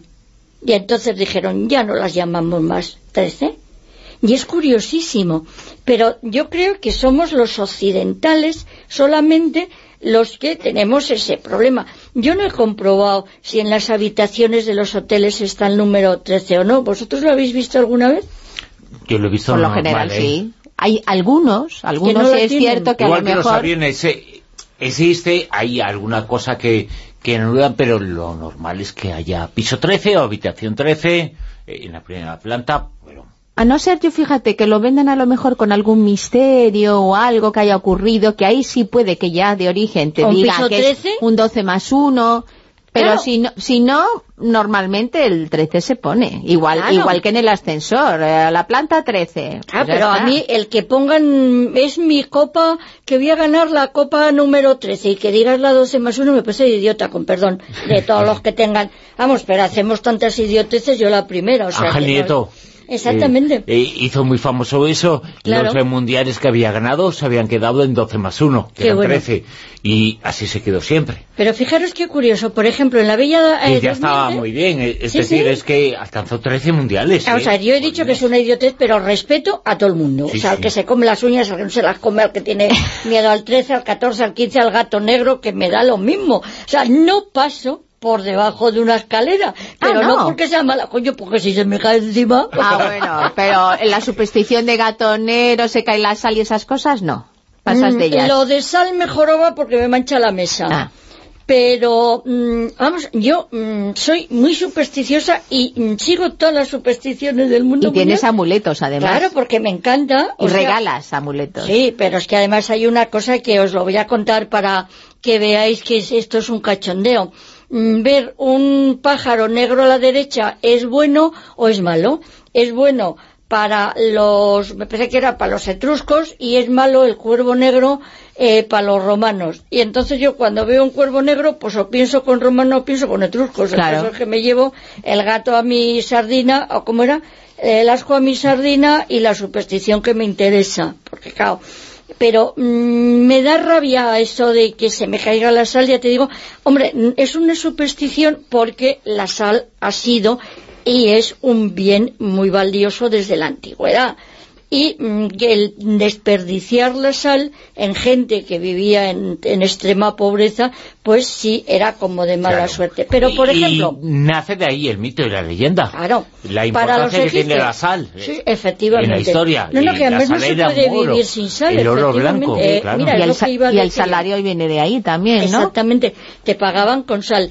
Pero, por ejemplo, los egipcios tenían una ascensión espiritual que eran 12 etapas más la 13. La 13 era la vida eterna, con lo cual Yuyu sí que da. Que tú estás en la 12 y dices, espera que como pasa la 13 la hemos jorobado. Y luego es muy curioso porque en otras civilizaciones como son los chinos y los coreanos y los japoneses, el número, mm, digamos, maldito es el 4. ¿Sabéis por qué? Porque suma la suma de 1 y 3 es No. 4. Porque resulta que, y lo voy a decir en chino con perdón de todos los chinos que me están oyendo, Xishan significa algo así como parto-muerte. Y entonces, como suena parecido, es un número eh, particularmente maldito, ¿no? Incluso no tienen el número, en los números de teléfono no tienen el 4, en los hospitales no tienen las habitaciones 4 y todas esas cosas. Y luego os puedo decir que la fobia al viernes 13, y voy para allá, se llama paras, cebe, deca, tria, fobia. Ala. Ala, ¿cómo nos hemos quedado? Y luego se llama cola, fobia y frigastrecadecafobia con 21 letras, otra fobia también que ya no sé si al 13, al 24, al 48, al 53. Es decir, que la fobia es al final, pero hay una cosa que no sé si eh, os habéis dado cuenta particularmente. El verdadero número maldito, ¿sabéis cuál es? ¿Cuál? El número de Satán, seis, que el es seis. el 6. 6, 6, que es el número de la bestia, según me parece que es el eh, Apocalipsis de, de San Juan. Es decir, que yo cuando veo un coche con 6, 6, 6, cruzo los dedos, digo, uh, qué yuyu. A mí me dan un coche con el 666 y no lo llevo. Y num- Y números de teléfono también hay muchos. A mí me da lo mismo.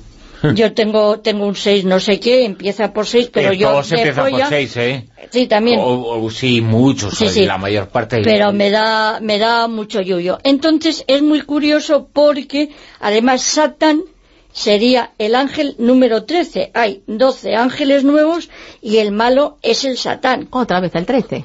Efectivamente, con lo cual fijaros qué curioso que eh, no solamente está lo que es la la con los números arábigos el problema de esas numeraciones que os he contado, sino que también ha- hay una superstición con los números romanos, que son, por ejemplo, el 17. El 17 en números romanos son una X, una V, palote, palote.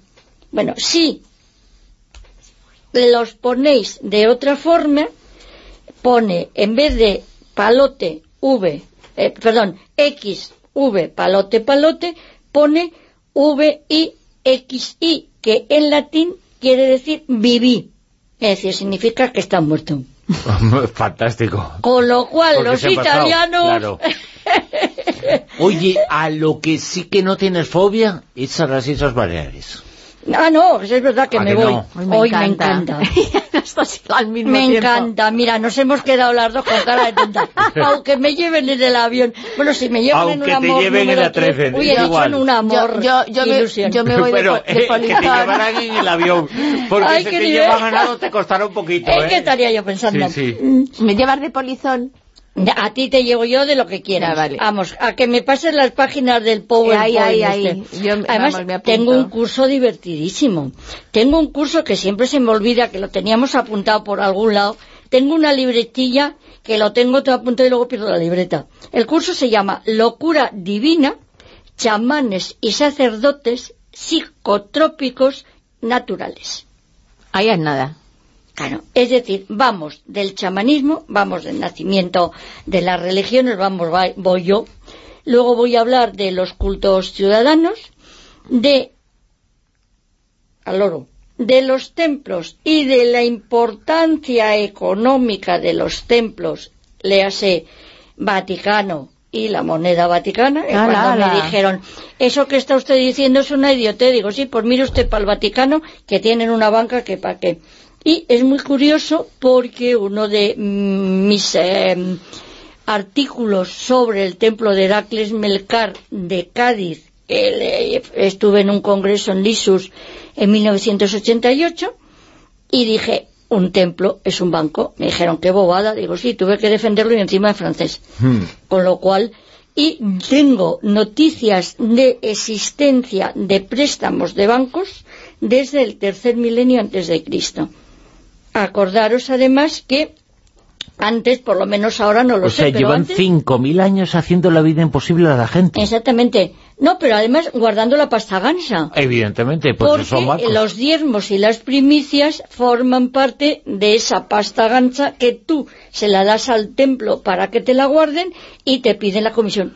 O sea, que todo empezó por la iglesia. No, por la iglesia, no por los templos. Eh, Por los más antiguo, más más antiguo. Claro, aparte de que daros cuenta La- una cosa. La, sí, la iglesia no me refiero cristiana católica, Sí, me la refiero a la iglesia. Sí, eh, eh, lo que es la Religión, religión. Bueno, por ejemplo, en, lo- en la antigua Roma, en la antigua Roma tenían el Aerarium Saturni que estaba protegido por, por el dios Saturni, allí estaba la, el tesoro de, de Roma, ¿no? O sea, y fijaros que desde el tercer milenio, el templo de la diosa Bau, Sumeria, ya eh, daban préstamos a comisión, Pepe. O sea, tú, además, ah, tú fíjate, de, de este follón, yo me enteré eh, mientras preparaba el libro de Grecia en el siglo IV y el mundo helenístico, y me enteré de que la Cleopatra y su familia, que son los lágidas de Egipto, que tenían eh, dineros puertas, el tesoro no lo tenían en Egipto, lo tenían en el templo de Heracles Melcar de Tiro, que era la sucursal, digamos, ahora mismo los libaneses también tienen una pasta gansa y hablaban del Líbano. O sea, que sería como un poco Suiza. como Suiza, ¿no? Es la- exactamente, la Suiza de- del, del Próximo Oriente, ¿no? Pues estaba la pasta de los Ptolomeos, estaba directamente en el templo de Heracles Melcar de Tiro.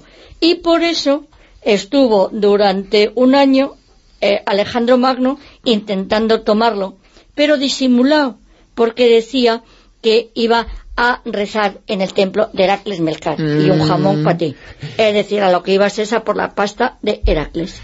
Y nosotros nos vamos eh, el viernes que viene y el sábado a escuchar a Ana María Vázquez Ois en Baleares, eh, ¿dónde es? en el centro asociado de la UNED, pero no tenéis que venir conmigo, me podéis escuchar por Claro, internet. ir, estar Online, ahí hoy- y hoy en cualquier fino. parte del mundo. Exactamente, asistir. porque es que nos oyen, lo emitimos por internet, a mí me conectan, tengo los alumnos de Palma que son amiguetes, amiguetas, y luego ya conectamos pues con quien nos quiere oír del mundo mundial. Aprender y encima divertirse. Es un Sobre chollo. todo eso. No, además cotilleos, porque luego hablo de los sueños y los oráculos y cómo influían. Eh, es decir, te daban un oráculo y lo que te estaban haciendo es, como siempre, tratando de sacarte la pasta y procurando que tal persona gobernase. Es decir, lo que se hace ahora con los políticos, con perdón que no estoy mirando a ningún Ahora, sitio, ahora los, los coach, más o menos, pues Sí, serían lo los con los sueños, entonces. es decir, te inducían un sueño y decían, has soñado con esto. Bueno, pues eso significa pasta gansa, Pues ya está. como la vida misma. Ana María Vázquez Ois, nos protegemos del número 13 y sabemos un poquito más sobre la historia que hay de esa creencia. Es una historia que tiene un fundamento histórico, no un fundamento real, pero tiene un fundamento muy interesante que hoy hemos conocido gracias a ti. Y ya os contaré otro día por qué está ese poder de los números, que si lo Mm, tiene. Muy bien, muy bien. Gracias. Y ahora la cara B, hablamos sobre cómo los comportamientos psicopáticos han sido premiados un poco por la sociedad.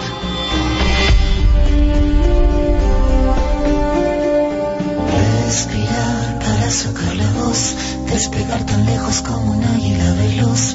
Respirar un futuro esplendor, cobra más sentido si lo creamos los dos. Liberarse de todo el pudor, tomar de las riendas, no rendirse al opresor. Caminar erguido sin temor, respirar y sacar la voz. La cara B.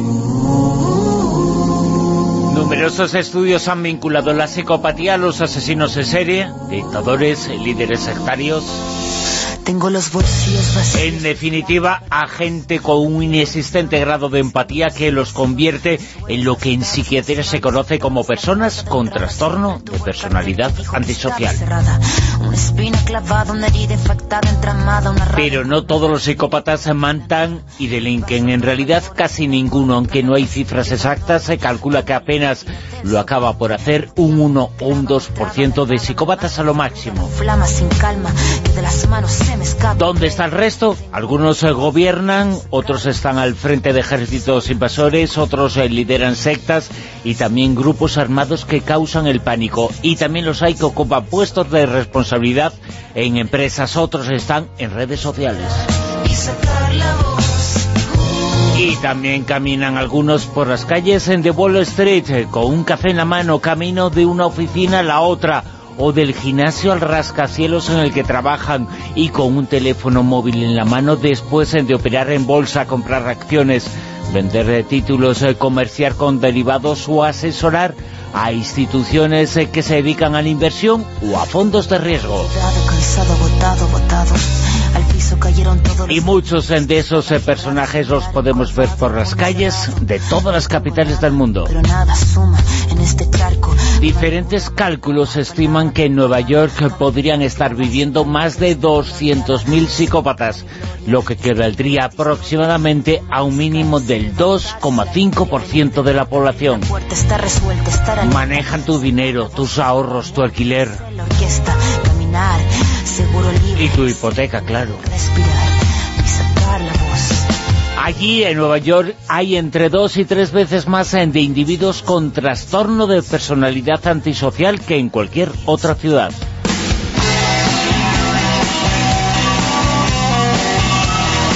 John Ronson, periodista del diario británico The Guardian, habló con especialistas de todo el mundo y la conclusión a la que ha llegado es que los psicópatas dirigen el planeta.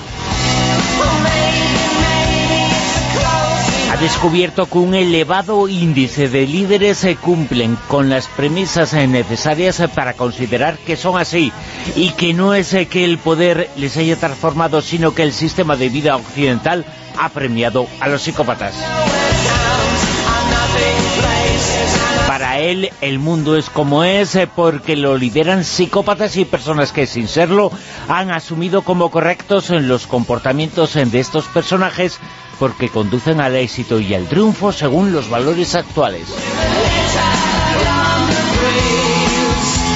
Estos sujetos no tienen una conducta antisocial por tal o cual motivo, sino porque está en su patrón permanente, inherente a sus rasgos de personalidad. La irresponsabilidad financiera está presente en el 79% de las personas que presentan trastornos antisociales y en uno de los eh, ámbitos, eh, después de laboral y marital, es en el que más se manifiestan las características sociópatas. Los puedes reconocer por su respuesta vaga ante nuestras preguntas, eh, respuestas poco empáticas y sin compromiso contigo ante un problema que te invade. El trabajo efectuado por Inmaculada Jauregui Valenciaga de la Universidad de Las Palmas de Gran Canaria, un fascinante ensayo titulado Psicopatía, Ideología y Sociedad, demuestra de forma sólida que la forma de entender culturalmente el éxito y el triunfo ha hecho incrementar las conductas psicopáticas de los individuos.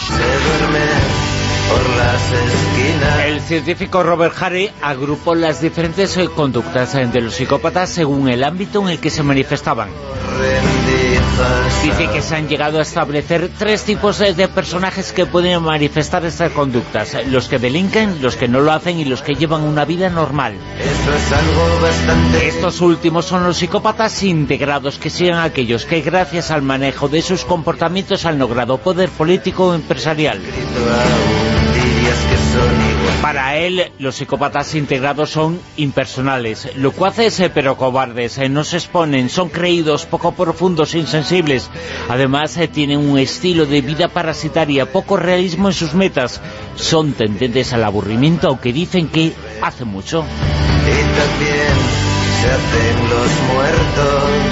Una de las películas que aborda de forma extraordinaria el comportamiento de las personas con trastorno de personalidad antisociales, American Psycho, una auténtica obra de arte que presenta a Patrick Bateman.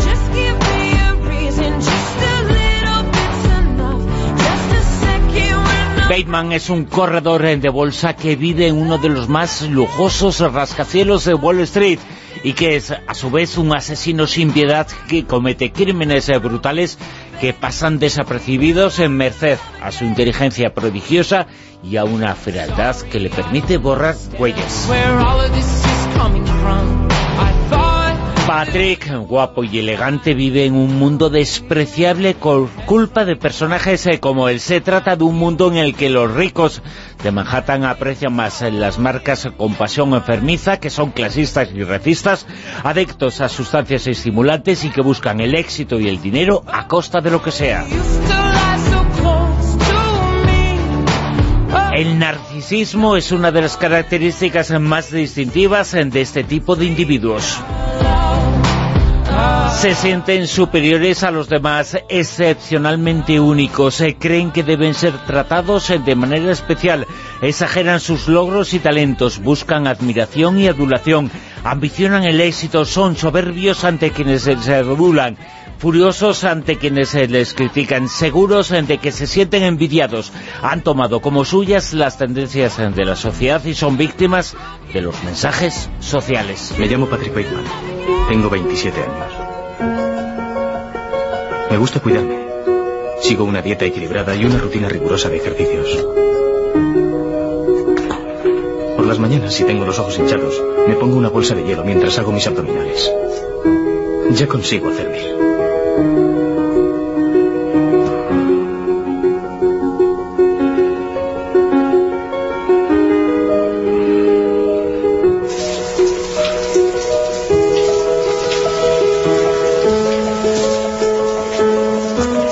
Después de quitarme el hielo, me aplico una loción limpiadora de poros.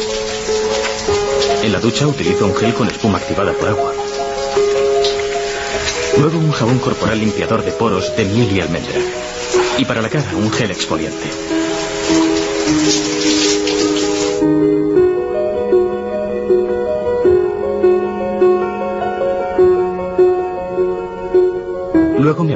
Mascarilla facial de hierbabuena y la dejo 10 minutos mientras sigo con el resto de mi rutina.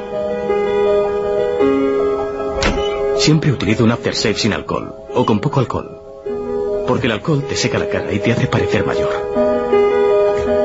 Luego crema hidratante, emulsión antiarrugas para los ojos y al final otra crema hidratante dermoprotectora. Existe la idea de que un tal Patrick Bateman es una especie de abstracción porque yo no existo de verdad, sino solo como ente, como algo ilusorio. Y aunque pueda ocultarte mi mirada fría, si me das la mano notarás que mi carne roza la tuya, e incluso tal vez intuyas que es probable que tengamos estilos de vida parecidos. Eso sí, ante determinados eh, momentos se sienten frustrados eh, porque sus inmensas expectativas eh, no se cumplen y se sienten entonces vacíos existencialmente. Respecto a ese narcisismo, escribe Jauregui Valenciaga, recuerda que es un componente de la psicopatía y por sí solo un estado menor de la misma, que extrapolado al conjunto de comportamientos sociales eh, sería una de las características del mundo consumista y financiero.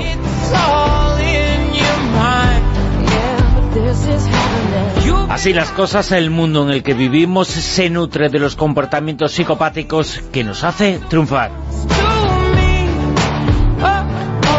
Dice la estudiosa, hay que seducir a los consumidores y volverlos más superfluos. Es necesario que en esta época la sensación, la necesidad y llenar el vacío interior que nos invade se apela al narcisismo individual, según el cual cada individuo debe alcanzar la felicidad a través del consumismo. Según este criterio, el psicópata está lejos de ser un loco.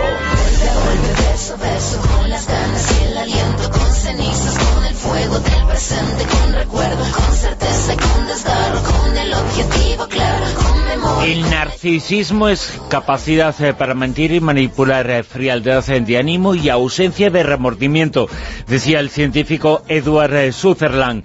Esos son los elementos básicos, dice y señala, para moverse en el mundo financiero. La Universidad de Carnegie Mellon encontró determinados eh, rasgos cerebrales eh, medibles empíricamente que demostraban que la psicopatía funcional daba a los agentes de bolsa un resultado mucho mejor en sus cuentas que a quienes estaban sanos. Otra investigación similar eh, se llevó a cabo en la Universidad de San Gall en Suiza, que encontró que los cuadros clínicos de los corredores de bolsa presentan a personas con problemas eh, de impulsividad, eh, falta de honestidad y ausencia de empatía. A esta conclusión, insistimos, eh, llegó esta investigación científica.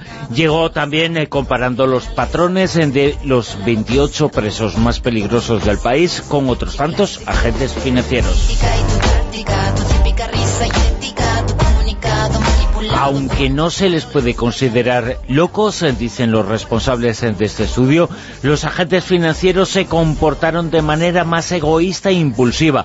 Estaban más dispuestos a asumir riesgos, son más egocéntricos, hedonistas y competitivos y dedican energía a dañar a sus oponentes. El futuro es ahora,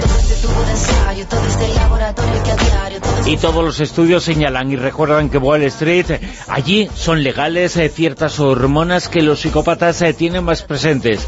Las venden como complemento alimenticio. Son drogas eh, legales allí, drogas como la testosterona.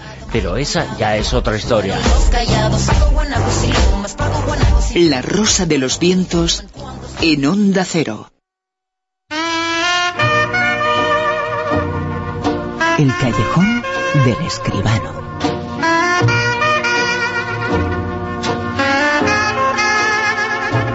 Hoy hablaremos eh, del más grande de los festivales y lo hablaremos eh, con el más grande, con el gran crítico, con José Manuel Escribano. José Manuel, muy buenas, ¿qué tal? Buenas noches, Bruno. ¿Qué tal? ¿Cómo estás? Bueno, es que la Berlinale, bueno, hay muchos eh, festivales, o hay algunos que pueden ser el más sí, importante, pero la Berlinale parece que marca un poquito tendencia, ¿no? Absolutamente. A mí es el festival europeo, bueno, mundial, de los de primera clase, lo que se llamaba antes clase A, es decir, los, los grandes festivales. Es el que más me gusta, ¿eh? Es el primero del año y tiene, a lo mejor no tiene el glamour de Venecia, no tiene la espectacularidad de Cannes, pero Berlín es un festival absolutamente serio y de hecho, verás como ahora- cuando ahora repasemos un poquito los nombres que están participando ya desde el día 7, desde de ayer en el festival, verás como realmente muy pocas veces se junta una conjunción de estrellas, sobre todo de creadores, de directores tan importantes como en este festival del mes de febrero de cada año, que ya te digo, para mí es lo mejor de la, de la temporada cinematográfica cada año. Directores y directoras, eh, porque es el único de los festivales que se acerca a ese 50-50, y eh, Sí. es lo que debía ser absolutamente todo, ¿no? Efectivamente, el otro día en la inauguración Dieter Koslik, el, el festival, el director del festival, que por cierto es el último año que, que lo dirige, y Juliette Binoche, la grandísima actriz que era la presidenta del jurado, recalcaban como algo más del 40% de las películas presentadas a competición o en el festival en general están dirigidas por mujeres. Realmente es un dato que dice muy a las claras de cómo es de serio y cómo es de importante este festival. De hecho, ese porcentaje, como tú dices, podría ser el 50%, igual eso ya es mucho pedir, pero es que este 40 no se acerca a ningún festival nunca en la vida. Eh, fíjate, hablamos eh, de Cannes, que es absolutamente moderno, por ejemplo, Sí, sí, y sí, no llega al 20%, o sea que... Efectivamente, no, no, ni, ni muchísimo menos. No, hay que proponérselo realmente, es decir, hay que bucear, hay que buscar entre las grandes películas del año y tener la voluntad firme de que la mitad, poco menos, cuantas sean más mejor, son dirigidas por mujeres. Eso es lo que ha hecho Dieter Koslik en esta, como digo, su última ocasión en que dirige el Festival de Berlín, que llega a la edición número 69, nada menos, ¿eh? hasta el 17 de febrero. Y en esta edición, en la 69, ¿qué podemos destacar? Pues mira, ha inaugurado The Kindness of Strangers, La bondad de los extraños, la película de Lon Shelfig, primera directora a competición. No es que haya levantado pasiones precisamente, pero vamos, seguro que la película mal no está. Tenemos una película española, por fin, no solo hay cine dirigido por mujeres, sino que hay cine español. Elisa y Marcela, de Isabel Coixet, con Natalia de Molina y Greta Fernández en competición oficial. La película la ha producido y la va a distribuir Netflix. Este es el signo de los tiempos. Veremos a ver si también se puede ver en las salas comerciales. Bueno, está La Dieu à la Nuit, de André Téchiné, gran director francés, de Golden Globe, de Fatih Akin, el, turco alemán, Grâce à Dieu, de François Ozon, una película tremenda sobre la pederastia en el seno de la Iglesia Católica. One Second, de San Jimu, el maestro eh, chino que vuelve a las gran pantallas. Pirañas, de Claudio Giovanesi. Mr. Jones, de Agnieszka Holland. Outstealing Horse, de Hans-Peter Moran, el director de Redención, los casos del departamento Q, y también las películas de directores y directoras menos conocidos, pero también interesantes, Marie Croucher, Ban Shuai, de Nicoté, el canadiense, Angela Schlanek y Nora Fintegage, eh, directoras alemanas, Nadav Lapid, Emit Alper, Teona Stuger Mitcheva, una directora de Macedonia, nada menos, y Juan Canan de Mongolia, cabe todo en el gran festival de Berlín. También estará Amazing Grace, la película que empezó Sidney Pollack y que ha terminado Alan Elliot sobre el famoso recital de Aretha Franklin, El vicio del poder de Adam McKay, que ya hemos visto aquí en las pantallas españolas, Vardá por Agnès, de Agnès Vardá, The Operative, de Yuval Adler, Marighella, de Wagner Moura, todas estas en sección oficial, pero fuera de competición, y en secciones paralelas muy importantes, como Panorama, que dirige, por cierto, una española, Paz Lázaro, estará de Souvenir, de Joanna Hogg, y Temblores, de Jairo Bustamante, y en Berlinale Special, de Boy Go Harness with the Wind, la película de Chihuete For, el actor eh, que se pasa ahora a la dirección, y a portuguesa de Rita Acevedo. Un plantel realmente extraordinario, 10, 11 días más bien de festival, contando el de la inauguración, como digo, mm, una cita imprescindible. Qué suerte tienen los berlineses que pueden estar allí en el Alexanderplatz y los cines aledaños para ver este aluvión de buenas y de interesantes películas. Y qué suerte tienen los que puedan ver esta película, que tiene mucho que ver con el Festival eh, de Berlín, mucho que ver con una directora, una directora gallega.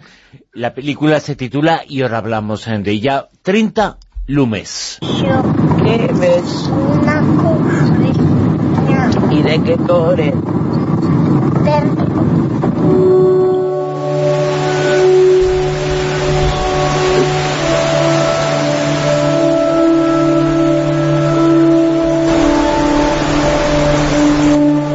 película en galego, una película que dará mucho que hablar eh, porque es una película que intenta con esa naturalidad eh, llegar a lo más hondo del corazón. Ojalá, ojalá sea así, esta 30 lumes dirigida por Diana Tucedo, la han producido Cristina Baudelón, Jaime Otero, Ignacio de Vicente y también Diana Tucedo, que es también por supuesto la autora del guion. Los protagonistas, voy a citar estos dos chavales, Alba Arias y Samuel Vilariño. Eh, bueno, fíjate, Bruno, este fin de semana se han estrenado otra docena larga de películas, como casi siempre, ¿no? Cuatro americanas, eh, con un drama histórico de relumbrón y una majadería decadente también. Tres británicas, otras tres francesas, incluyendo una de esas que solo gustan en los grandes festivales. El cupo exótico, que esta vez corresponde a Hong Kong, con una peli de terror. Y dos españolas, un documental eh, que nadie se ha molestado en enseñarme, la verdad, y esta película gallega que es de sobra la que más me ha gustado. 30 Lumes se exhibió efectivamente en el pasado Festival de Berlín y además se ha paseado con éxito por buen número de certámenes. Es eso que se llama una película pequeña, de menos de hora y media de duración, pero es una película inteligente, interesante y sorprendente, las cualidades que reúne el buen cine, el cine de verdad. Su directora, Diana Tucedo, es eh, titulada por la SCAC, la Escuela de Cine de Barcelona, experta montadora, y se acaba de pasar del, cortometraje al largo con este excelente resultado. Y con más de cinco años de trabajo en la Sierra del Curel, en Lugo, para retratar un paisaje, unas gentes y un universo fascinante, misterioso y eterno. Treinta lumes son treinta fuegos. Es la lumbre del hogar, uno de los elementos protagonistas de la película, porque los hombres y las mujeres del Curel se afanan con sus labores, que son pues, las típicas, cocer patatas, asar castañas, guisar la gallina, ordeñar las vacas, servir la leche, todo al calor del fuego. Y también porque entre las 50 aldeas escondidas en la sierra no hay más de 30 niños, que además se marcharán pronto a, los institutos de la capital a estudiar. Bueno, mientras están ahí y nos muestran su día a día infantil a un inocente. Menos inocentes son Alba y Samuel, dos chavales de 12 o 13 años que estudian ya cosas más serias y que sienten la curiosidad, el afán de la aventura y la necesidad de comprender la vida y sus misterios. Ellos recorren el bosque en penumbra, atraviesan los montes entre pinos y castaños y rocas de formas caprichosas que parecen tener ojos que ven el futuro y bocas que murmuran secretos del pasado, de la tradición y las creencias más ancestrales. La mirada de Diana Toucedo, fotografiada espléndidamente además por Lara Vilanova, se empapa de esos escenarios y nos los transmite con una sencillez que desarma. No hay artificio, no hay impostura. Lo que vemos es la realidad suspendida en el tiempo de ese universo al que antes aludía. Pero a la vez su capacidad transformadora llena las imágenes de poesía, de leyenda, también de dramatismo. La película vibra en el claroscuro que va de la vida a la muerte, de la plenitud al vacío, de lo real a lo soñado. Trinta Lumes es seguramente un documental, pero también es una obra de ficción poblada de presencias y fantasmas y que oculta tanto como muestra. Y es el espectador, al final, el que debe descifrar los secretos del bosque, de la casa abandonada, del fuego que nunca se consume, de las luces que cruzan entre la niebla, y también el secreto de Alba o de Diana, que se atreven a bucear en el peligro de la vida. Alba, la historia de este bosque encantado, galego, gallego, una historia profunda, una historia que lleva al corazón, una historia que ha sido el comentario la crítica esta noche en el callejón de José Manuel Esquivano, tiempo para el Super 10. La lista que nos sitúa en el puesto número 10... Pues al reino, la película de Rodrigo Sorogoyen, que a pesar de que vuelve a muchas más pantallas y que del éxito en los Goya, pues va cayendo poquito a poco, lleva 19 semanas en la lista, a ver si aguanta una más. La película con más eh, premios, con más Goya, siete, pero no se llevó el Goya Grande a la mejor eh, película eh, por una decisión un tanto extraña, muy discutida y muy discutible de la Academia. Sí, hombre, a mí me parece, ya lo comentábamos el otro día, raro que la película que tiene siete Goyas, entre los de ellos mejor guion, eh, mejor montaje, mejores actores, pues no sea la mejor película de la noche, pero en fin, cosas eh, así tiene la Academia del Cine Español casi todos los años. En el puesto número 9... Glass, la película de M. Night Shyamalan, con James McAvoy de protagonista, tres semanas en la lista y bajando. ¿Puesto número 8? Pues en el 8 está Dragon Ball Super Broly, una película de animación de Tatsuya Nagamine, primera semana en el Super 10. 7. Entre dos aguas, otra película española, esta es de Isaki La Cuesta, se, estaba en el puesto 6, ha bajado uno, pero es Super 10, 10 semanas en la lista desde este mismo momento. En el puesto número 6... Bueno, pues otra película española, ya ves tú, Bajo el mismo techo se llama. La ha dirigido Juana Macías, la protagoniza Jordi Sánchez y una de las también protagonistas de la gala de los Goya, Silvia Abril, primera semana, como digo, en el Super 10. 5. Película de la semana, Green Book, de Peter Farrelly, la comentábamos el sábado pasado, con Vigo Mortensen y Mahershala Ali de protagonistas, una película realmente deliciosa. Primera semana también en el Super 10 y película de la semana en el puesto 5. 4. Bueno, aquí están ya las grandes películas. Roma, de Alfonso Cuarón, Yalitza Aparicio es su estupenda protagonista, nueve semanas en la lista, manteniendo la posición. 3. Igual que Cold War, de Powell Pawlikowski, Thomas Scott, Joanna Kulik, todos están nominados aquí a los Oscars. El día 24 sabemos qué es lo que ganan. Repite la posición tercera y son 18 semanas en el Super 10. En el puesto número 2... Pues una película estupenda, Bruno. Un asunto de familia del maestro Hirokazu Koreeda. Siete semanas en la lista, todas, desde luego, en esta parte de arriba del Super 10. En el puesto número uno, en lo más alto... pues sigue la favorita película de Yorgos eh, Lantimos, con Olivia Colman, con Emma Stone, con Rachel Weisz, también todos nominados al Oscar, tres semanas en la lista, las tres en todo lo alto, una película realmente espectacular. En el puesto número uno del Super 10, en la favorita, la película de más, eh, con más nominaciones en los Oscar que se celebran dentro de muy pocos eh, días. 10 eh, nominaciones. La favorita es hasta ahora la gran favorita, ¿no? Pues una de las grandes favoritas, desde luego, junto con Roma, pues son las dos películas que tienen en principio más posibilidades de llevarse el señorito de oro a su casa. Contaremos, eh, por supuesto, todo lo que vaya a ocurrir en los Oscar. Llegan dentro de dos semanas con José Manuel Esquivano. José Manuel, muchas gracias. A ti, Bruno, un abrazo. Señales del fin del mundo. Con Javier Sevillano. Muy buena, Javier. Hola, buenas noches. Hola, guapetón.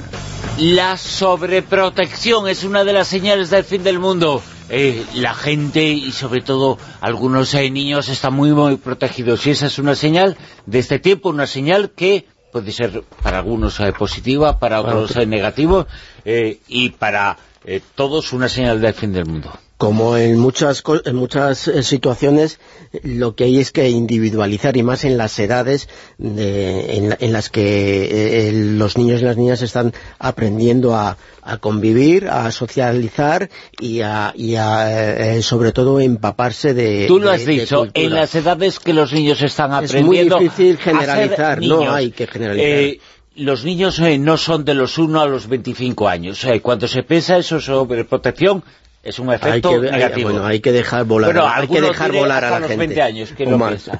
hay que dejar volar a la gente cuando el, el momento y la preparación así lo, lo indican.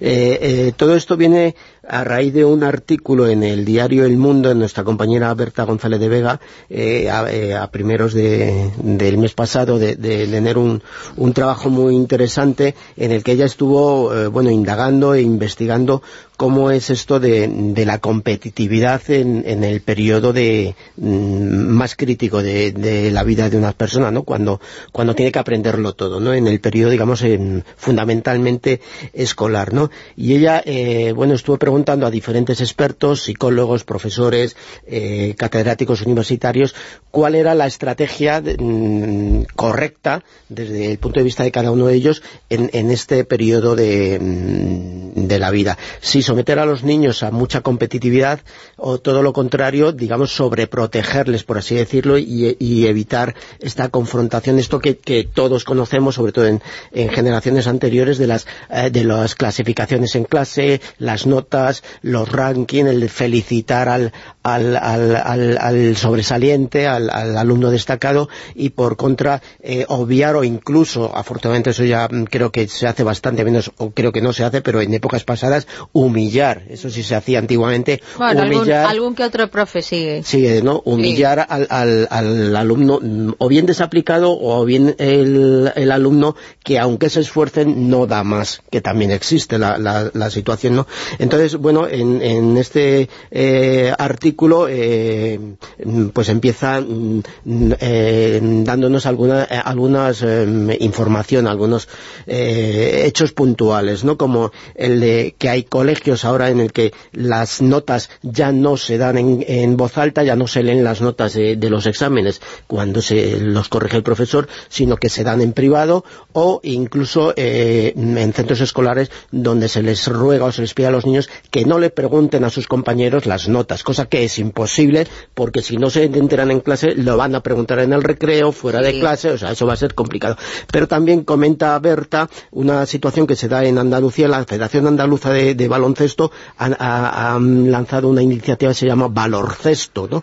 que en el que se prescinde de los marcadores de, de la competición, del partido, pero lo que se contabilizan los puntos que consiguen los padres de los niños y las niñas en función de su buen comportamiento durante el partido. Es decir, que con esto eh, lo que se pretende es que los niños estén orgullosos del comportamiento de sus padres, por así decirlo, porque se ha desmadrado en las competiciones incluso escolares. O sea, que lo que se puntúa es el comportamiento de, los, padres. más que en niños menores de 8 años, ¿eh? No, no, entonces se prescinde del, del, del marcador, por así decirlo, en estos partidos de baloncesto infantiles. Evidentemente, igual que pasaba antes, mm, pues los niños llevan el marcador en la cabeza, es decir, yo sé que voy mm, cuatro canastas por encima de ti o que nosotros vamos 25-20 o aunque no exista el marcador físico mm. durante el partido eso va a ser complicado por lo menos en estas generaciones. Entonces lo que dice Berta es eh, a todos los que ha preguntado es que hay disparidad de criterio. Es bueno protegerles, es bueno ensalzar al bueno en detrimento del malo se está mm, frustrando al que no llega eh, pues es que no hay entre todos los expertos que ella eh, ha consultado no hay unanimidad. No, lo que sí está claro es que es mejor, eh, em, por así decirlo, eh, reprimir o, regañar o, eh, al, que peor va en privado que hacerlo en público, fomentar o hacerlo escarnio público de esto, ¿no? Lo que es bueno que sí, o en, determinados momentos, que sí haya algún líder en, el que pueda arrastrar a algunos otros compañeros, a estimular más que arrastrar, a, a mm, esforzarse más. De lo que se trata, la piedra angular... positivo. Sí, el líder positivo. De lo que se trata es la piedra angular de todo esto son los profesores, evidentemente. Tratar individualizadamente y no en general eh, eh, eh, cada caso, ¿no? hacer valoraciones positivas en general de la, de la clase y regañar, por así decirlo, o, estimular al que va más atrasado, pero en, privado. Esto es mm, fundamental. Esto es lo que más o menos sí coinciden todos. La sobreprotección es el problema, es la señal del fin del mundo. Javier Sevillano, gracias. Mañana. Volvemos mañana. Gracias.